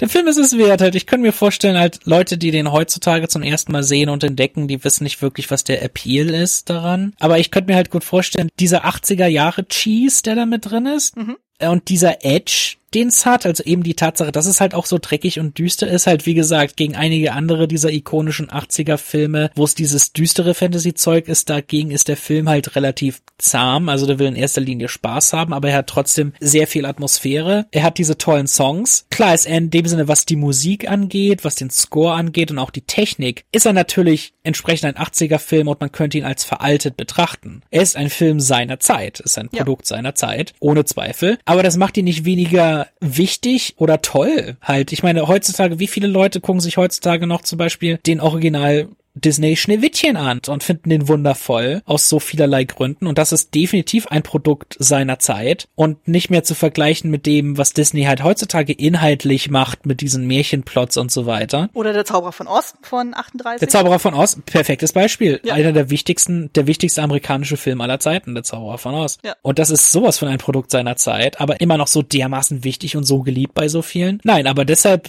aus diesen, genau denselben Gründen kann man sich auch Labyrinth ganz toll angucken. War er so einflussreich wie der Zauberer von Oz? Nein. Wäre es vielleicht gerne geworden? Ja. Aber er ist einfach die Art und Weise, wie er gefilmt ist, wie er geschrieben ist und wie er strukturiert ist, mit diesen Songs, mit diesen schrägen Ideen und Einflüssen. Der hat diesen bestimmten Charme, so dass ich mir vorstellen kann, selbst Zuschauer von heute könnten dem noch was abgewinnen, die den ursprünglich noch nicht gesehen haben. Halt, ich meine, ich war ein verwöhntes, blödes 90er-Kind und habe mich in den Film verliebt, als ich den geguckt habe. Also ich, ich kann mir gut vorstellen, dass es heutzutage auch passieren kann und man sich wirklich auch so technikaffine Leute, Leute, die Special Effects und so weiter mögen, die könnten sich komplett verlieren in dieser wundervollen Puppentechnik, die hier angewandt wird und den Animatronics und so weiter. Das ist einfach wundervoll, wie sie das hier gemacht haben. Und deshalb gibt's echt so viel zu bestaunen. Und ich habe auf so viele andere Dinge geachtet, halt, wo ich echt so ein bisschen versucht habe zu ergründen, wie haben sie das gemacht. Und so oft ist es so schwer gefallen, weil es so lebendig wirkt. Und das ist meine, ich würde sagen, das ist meine abschließende Meinung zu dem Film. Ja, ach, sehr schön. Ich habe da eigentlich kaum noch was hinzuzufügen. Also ich bin auch der Meinung, man sollte dem Film auf jeden Fall eine Chance geben. Also alle, die auch wirklich so praktische Effekte total stehen, die einfach diesen 80er Jahre Flair lieben, die David Bowie mögen und dann mal gucken wollen, so was ist dann eigentlich so sein schauspielerischer Background dann gewesen. Dann Jennifer Connelly in einer ihrer wirklich sehr, sehr, sehr, sehr frühen Rollen, mittlerweile Oscar-Gewinnerin. Ja, genau. Muss man ja auch dazu sagen. Durch A Beautiful Mind hat sie ja dann Anfang der 2000er, glaube ich, gewonnen. Also Manche hatten sich ja noch ein bisschen beschwert gehabt bei dem Film, so, ja, das ist ja teilweise noch ein bisschen schwierig. Die Frau reift noch, gebt ihr eine Chance. Hat ja auch immer klein angefangen. Eben, ganz genau. Ich frage mich, ob sie den Film ab und zu noch heutzutage anguckt. Einfach so als, als Rückblick. Also sie meint, sie hat sehr gute Erinnerungen an den Film. Also sie hat sich sehr gut da aufgehoben gefühlt, dann auch eben durch Jim Henson, der war ja wirklich sehr, sehr liebevoll und hat sie auch wirklich ernst genommen und sie war ja. immer, und sie meinte auch, sie war im perfekten Alter gewesen wurde dann so Sachen, dass so von Sachen springen, an Seilen hängen und da mit diesen Figuren agieren. Das war perfekt für sie. Also kann man auf jeden Fall so machen. Nee, man kann viel schlimmere Debüts haben, halt sowas wie Jennifer Aniston und Leprechaun. ja, ja. Nee, also es ist auf jeden Fall ein wirklich, wirklich wunderschöner Fantasy-Film. Also ich weiß nicht, ob ich den ganz kleinen Kindern vorschlagen würde. Ich weiß selber leider auch nicht mehr so, wie alt ich da war, als ich den das erste Mal gesehen hatte. Aber was hat er für ein FSK? Der hat ein FSK 12. Sechs. Echt zwölf? Bei mir steht zwölf. Ich habe ihn definitiv früher gesehen. Ich auch, ich auch. Ich bin mir gar nicht mehr sicher, was auf meiner DVD stand. Ich denke mir, Kinder ab sechs könnten den perfekt gucken. Weiß nicht, Kinder, die extrem irgendwie eingestellt sind auf das ganze Zeug, was heutzutage an Kinderfilmen rauskommt, mhm. was halt natürlich sehr viel harmloser ist und offensichtlicher. Aber vielleicht Kinder, die dann auch, die Kinder, die zum Beispiel auch ein bisschen an das Leica-Zeug gewöhnt sind. Mhm. Genau, einfach Leute, Leute, wenn ihr die Leica-Filme mögt, dieser Film hier hat, war so ein bisschen der Vorreiter davon auch. Also würde euch empfehlen, da dann auch mal einen Blick drauf zu werfen, weil das ist ein ganz ähnlicher geht in eine ähnliche Richtung von der Stilistik her teilweise, von der Thematik und vom Look. Halt ist natürlich eine andere Technik, aber trotzdem, halt, das hat, es gibt da gewisse Gemeinsamkeiten. Ja. Ich finde, Kinder ab sechs können ihn perfekt gucken. Es gibt da nichts zu Gruseliges. Halt, gerade wenn heutzutage so ein Film rauskommt wie Das Haus der geheimnisvollen Uhren, was wirklich so ein extremer 80er Jahre Throwback Emlyn Kinder Horrorfilm ist. Mhm. Und wenn so etwas erfolgreich laufen kann, nicht unbedingt in Deutschland, aber in Amerika, dann würde ich sagen, es ist Zeit mal wieder zu so einem Film wie diesem zu zurückzukehren. Ja, also gerade eben auch so durch diesen schönen Humor, so kann man auf jeden Fall sagen, ja, der ist unglaublich gut zugänglich. Also ich würde den sogar noch eher empfehlen, also was so den Gruselfaktor betrifft, dann so als zum Beispiel so Sachen wie Der dunkle Kristall oder Coraline. Da würde ich zum Beispiel eher warten, so bis die Kinder älter sind und da kann man eigentlich schon einen guten Einstieg machen, dass man sagt, hey, so mal so langsam in diese Materie mal so reinführen. Ja, vielleicht Labyrinth und Coraline wäre ein gutes Double Feature. Ja, weil Coraline schon echt creepy ist, also selbst für mich als Erwachsene. Coraline ist gruseliger, aber ich glaube für Kinder etwas leichter zugänglich, könnte gut sein. Weil es bunt ist.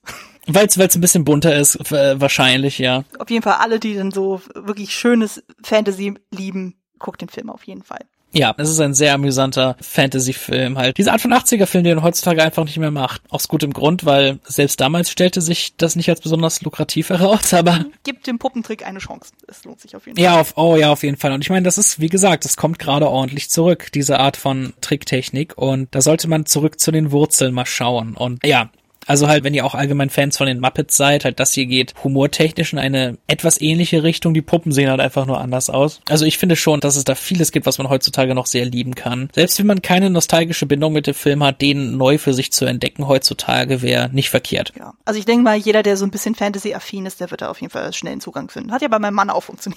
Ja, eben, ja, ganz genau. Halt, gerade das ist ein perfektes Beispiel, dass es halt noch funktionieren kann. Ja, selbst mit um die 30, das geht auf jeden Fall. Ja, absolut perfekt. Ich habe den vor ein paar Jahren habe ich den meinem kleinen Bruder gezeigt auch. Ich hatte ihn heute extra nochmal gefragt aus Vorsicht und er hatte gesagt, ja, und ich, ich weiß nicht, ob er sich allzu gut daran erinnern konnte wirklich, aber ich glaube, er hatte teilweise Spaß beim Film und teilweise war er vielleicht gelangweilt, ich weiß es nicht mehr genau, aber das versuche ich halt ab und zu bei ihm. Wie alt war er zu dem Zeitpunkt, weißt du das noch? Das, ah, das weiß ich nicht, da muss er so um die vielleicht acht, neun, zehn gewesen sein, hm. neun oder zehn, ziemlich sicher. Es ist nicht allzu lange her. Ich hatte es einfach mal ausprobiert und ich weiß, ich teilweise war, glaube ich, befremdet von den Songs und der Tatsache, dass eben nicht alles dir auf die Nase gebunden wird und so und du ein bisschen alleingelassen bist mit Erklärungen und so. Aber ah. weiß ich, vielleicht versuchen wir es irgendwann noch mal. Ja. Vielleicht weiß er es dann mehr zu schätzen. Aber es ist ja immer schön, wenn man so ein Versuchskaninchen hat, wo man mal gucken kann, so, okay, das, was für einen selber als Kind funktioniert hat, so, wie weit funktioniert es dann für die jüngere Generation? Ja, ganz genau. Ja. Aber man muss denen doch mal den guten Stoff mal bieten. Ja, ich meine, gerade gestern auch, weil ich, wir haben Isle of Dogs, habe ich neu auf oh. Blu-ray gekauft, den ich noch nicht gesehen hatte. Und ich habe ihn jetzt noch nicht fertig geguckt, aber wir haben ihn gestern einfach angefangen. Und am Anfang war er so ein bisschen äh, und dann ist er aber ziemlich schnell, hat er reingefunden in den Stil und in den Humor. Und dann haben wir ihn, und ich war von Anfang an drin, aber wir haben ihn dann sehr genossen. Und er freut sich ganz doll darauf, ihn weiterzugucken. Also halt, da sieht man halt auch, der erste Eindruck ist nicht immer das Entscheidende. Manchmal braucht man ein bisschen Zeit und äh, er hat einfach kurze Zeit gebraucht und jetzt freut er sich drauf, äh, wie es weitergeht. Oh, sehr schön. Ja, stimmt. Wes Anderson macht ja auch noch so ein bisschen Stop-Motion-mäßiges. Ja, aber Wes Anderson ist eben auch halt sehr speziell. Aber na gut, das, das ist wieder was anderes. Das stimmt. Also es ist nicht so mit Labyrinth zu vergleichen. Also äh, Wes Anderson ist ja doch eher ein bisschen klinischer Natur sozusagen und Labyrinth ist ja dann doch ein bisschen dreckiger, so ein bisschen rauer so. Aber auch sehr ja, charmant die Hunde in Isle of Dogs sind auch extrem dreckig und, und eklig. Das stimmt, das ist ein bisschen anderer Stil dann so. Noch so eine kleine Anekdote davon. Das habe ich heute meiner Mutter erzählt. Ich hatte nachgelesen, halt Isle of Dogs wurden so rassistische Untertöne angekreidet, mhm. weil irgendwie haben so einige Leute gesagt, oh, der Film ist rassistisch, weil Wes Anderson präsentiert die japanische Kultur als schrullig und ein Kritiker hat gesagt, aber alles in seinem Film ist schrullig. Ja. Das ist überhaupt kein Argument. Und du hast mehrere japanische Schauspieler, die die auch sprechen und so. Also du hast da entsprechend auch die Unterstützung von der Kultur. Ja. Also das ist kein Argument, nicht das geringste. Nee, absolut nicht. Absolut nicht. Ja, das war ja nur schön. Ja, ja. Ach, ich mag, ich mochte den Film auch so. Also ich bin sowieso der Meinung, also alles, was so Richtung handgemachte Effekte geht, also eben Stop-Motion, Puppentrick oder sonst irgendwas, das sollte man einfach auch ein bisschen mehr wertschätzen, weil das ist wirklich ja echt harte Arbeit. Ja, ich bin jetzt bei der Hälfte und ich bin absolut, diese Technik ist so wundervoll und du siehst einfach, wie das, wie handgemacht das alles ist und so schön, einfach so, so herrlich und wie viel, wie viel Mühe dahinter steckt. Hinter allen Animationsfilmen steckt wahnsinnig viel Mühe. Hm. Aber halt, weiß nicht, bei der Stop Motion, wenn du quasi siehst, wie ein unbelebtes Objekt vor dir wirklich erweckt wird, ja. das ist noch diese extra Portion von Magie und das eben ist das Tolle bei Puppen und bei Puppen gegen CGI. Ja. Halt, wo du halt das unbelebte Objekt hast. Ich finde, das ist viel faszinierender, wenn du etwas Unbelebtes, was physisch da ist, zum Leben erwächst, als etwas, das überhaupt nicht da ist. Mhm, ja. Und ich bin halt nicht anti-CGI. Du kannst heutzutage machen Leute großartige Dinge mit Computer. Halt, man muss nicht erst auf Gollum oder Caesar verweisen in Planet der Affen. Also mhm. wundervolle Dinge können heutzutage vollbracht werden, aber halt, ja, dieses, dieses Puppenzeug, sollte man nicht unterschätzen. Das ist ebenfalls unglaublich. Ja, das ist einfach ein Handwerk für sich, was einfach nicht aussterben sollte und was wir auch mit zu Filmen wie zum Beispiel Die Reise ins Labyrinth auf jeden Fall hochhalten wollen. Ja. Gut, dann kommen wir doch mal wirklich langsam zum Ende. Dann darfst du jetzt mhm. noch einmal Werbung für dich machen. Wo darf man dich denn finden? Gut, also es gibt einige Neuigkeiten und zwar mein äh, mein Soundtrack. Ich werde jetzt wahrscheinlich ab dem Zeitpunkt, wo dieser Podcast erscheint, erscheinen meine Soundtrack-Kritiken jetzt bei Movie Freaks. Mhm. Die sind auch bei Facebook zu finden, aber auf meinem Blog scoregeek.wordpress.com werde ich die Links auch immer extra posten zu der Seite. Mhm. Also das heißt, ihr werdet sie dann da auch finden können. Mein YouTube-Kanal ist Deppert, da findet ihr meine Kurzfilme, meine Filmkritik, meine aktuellen und alles mögliche, was ihr noch über mich rausfinden möchtet. Ich bin auf Twitter at Lasse Vogt. Mein eigener Podcast heißt Fans About Films. Da spreche ich nicht nur mit ganz, ganz tollen Filmfans über tolle und schlechte Filme, sondern da interviewe ich auch Filmkomponisten. Jetzt eins meiner neuesten Interviews war mit dem holländischen Komponisten Matthijs Elkibom für seinen wunderschönen Dokumentationsscore Wild. Ganz, ganz toll, hört euch das unbedingt an, ist richtig schön. Und mein anderer Podcast, den hoste ich zusammen mit dem Amerikaner Lyle Perez, der heißt It's a 90s Christmas Podcast, der ist genauso wie Fans About Films auf iTunes zu finden. Da haben wir richtig, richtig schöne Folgen zusammen gemacht. Der ist nur auf Englisch und äh, 90s Christmas Podcast auf jeden Fall für Weihnachtsnostalgiker ist das genau das Richtige. Wir haben schon richtig viele Hörer gewonnen, viele, viele Downloads und da freuen wir uns immer auf neue Hörer und Kommentare. Also da könnt ihr gerne mal vorbeischauen und ich glaube, was meine Internetpräsenz angeht, waren das die wichtigsten Sachen. Sehr schön.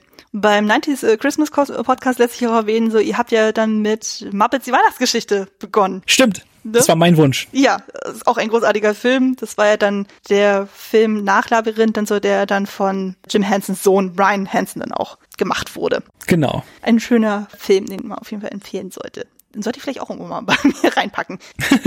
Na gut, es würde ja rein vom System her passen. Der ist ja schon mindestens 25 Jahre alt. Ja. Genau, dann mache ich ein bisschen für mich noch Werbung. So Klassiker-Fable findet man zum einen bei der Second Unit. Da ist Podcast vertreten. Im sämtlichen Podcatcher ist er zu finden, auch bei iTunes. Ich habe dann auch meinen eigenen YouTube-Kanal. Da packe ich dann die Podcast-Folgen dann auch immer rein. Also quasi als Audiodatei. Ihr könnt es dann so laufen lassen. Und ihr findet mich natürlich dann auch bei Twitter unter Klassiker-Fable. Zudem habe ich dann zusammen mit Patrick Lohmeier vom Bahnhofskino-Podcast noch dann unser Serien-Podcast-Special Der kleine Rat, wo wir dann jede Folge eine Staffel Game of Thrones besprechen, um dann pünktlich zum nice. Finale nächsten Jahres dann fertig zu sein.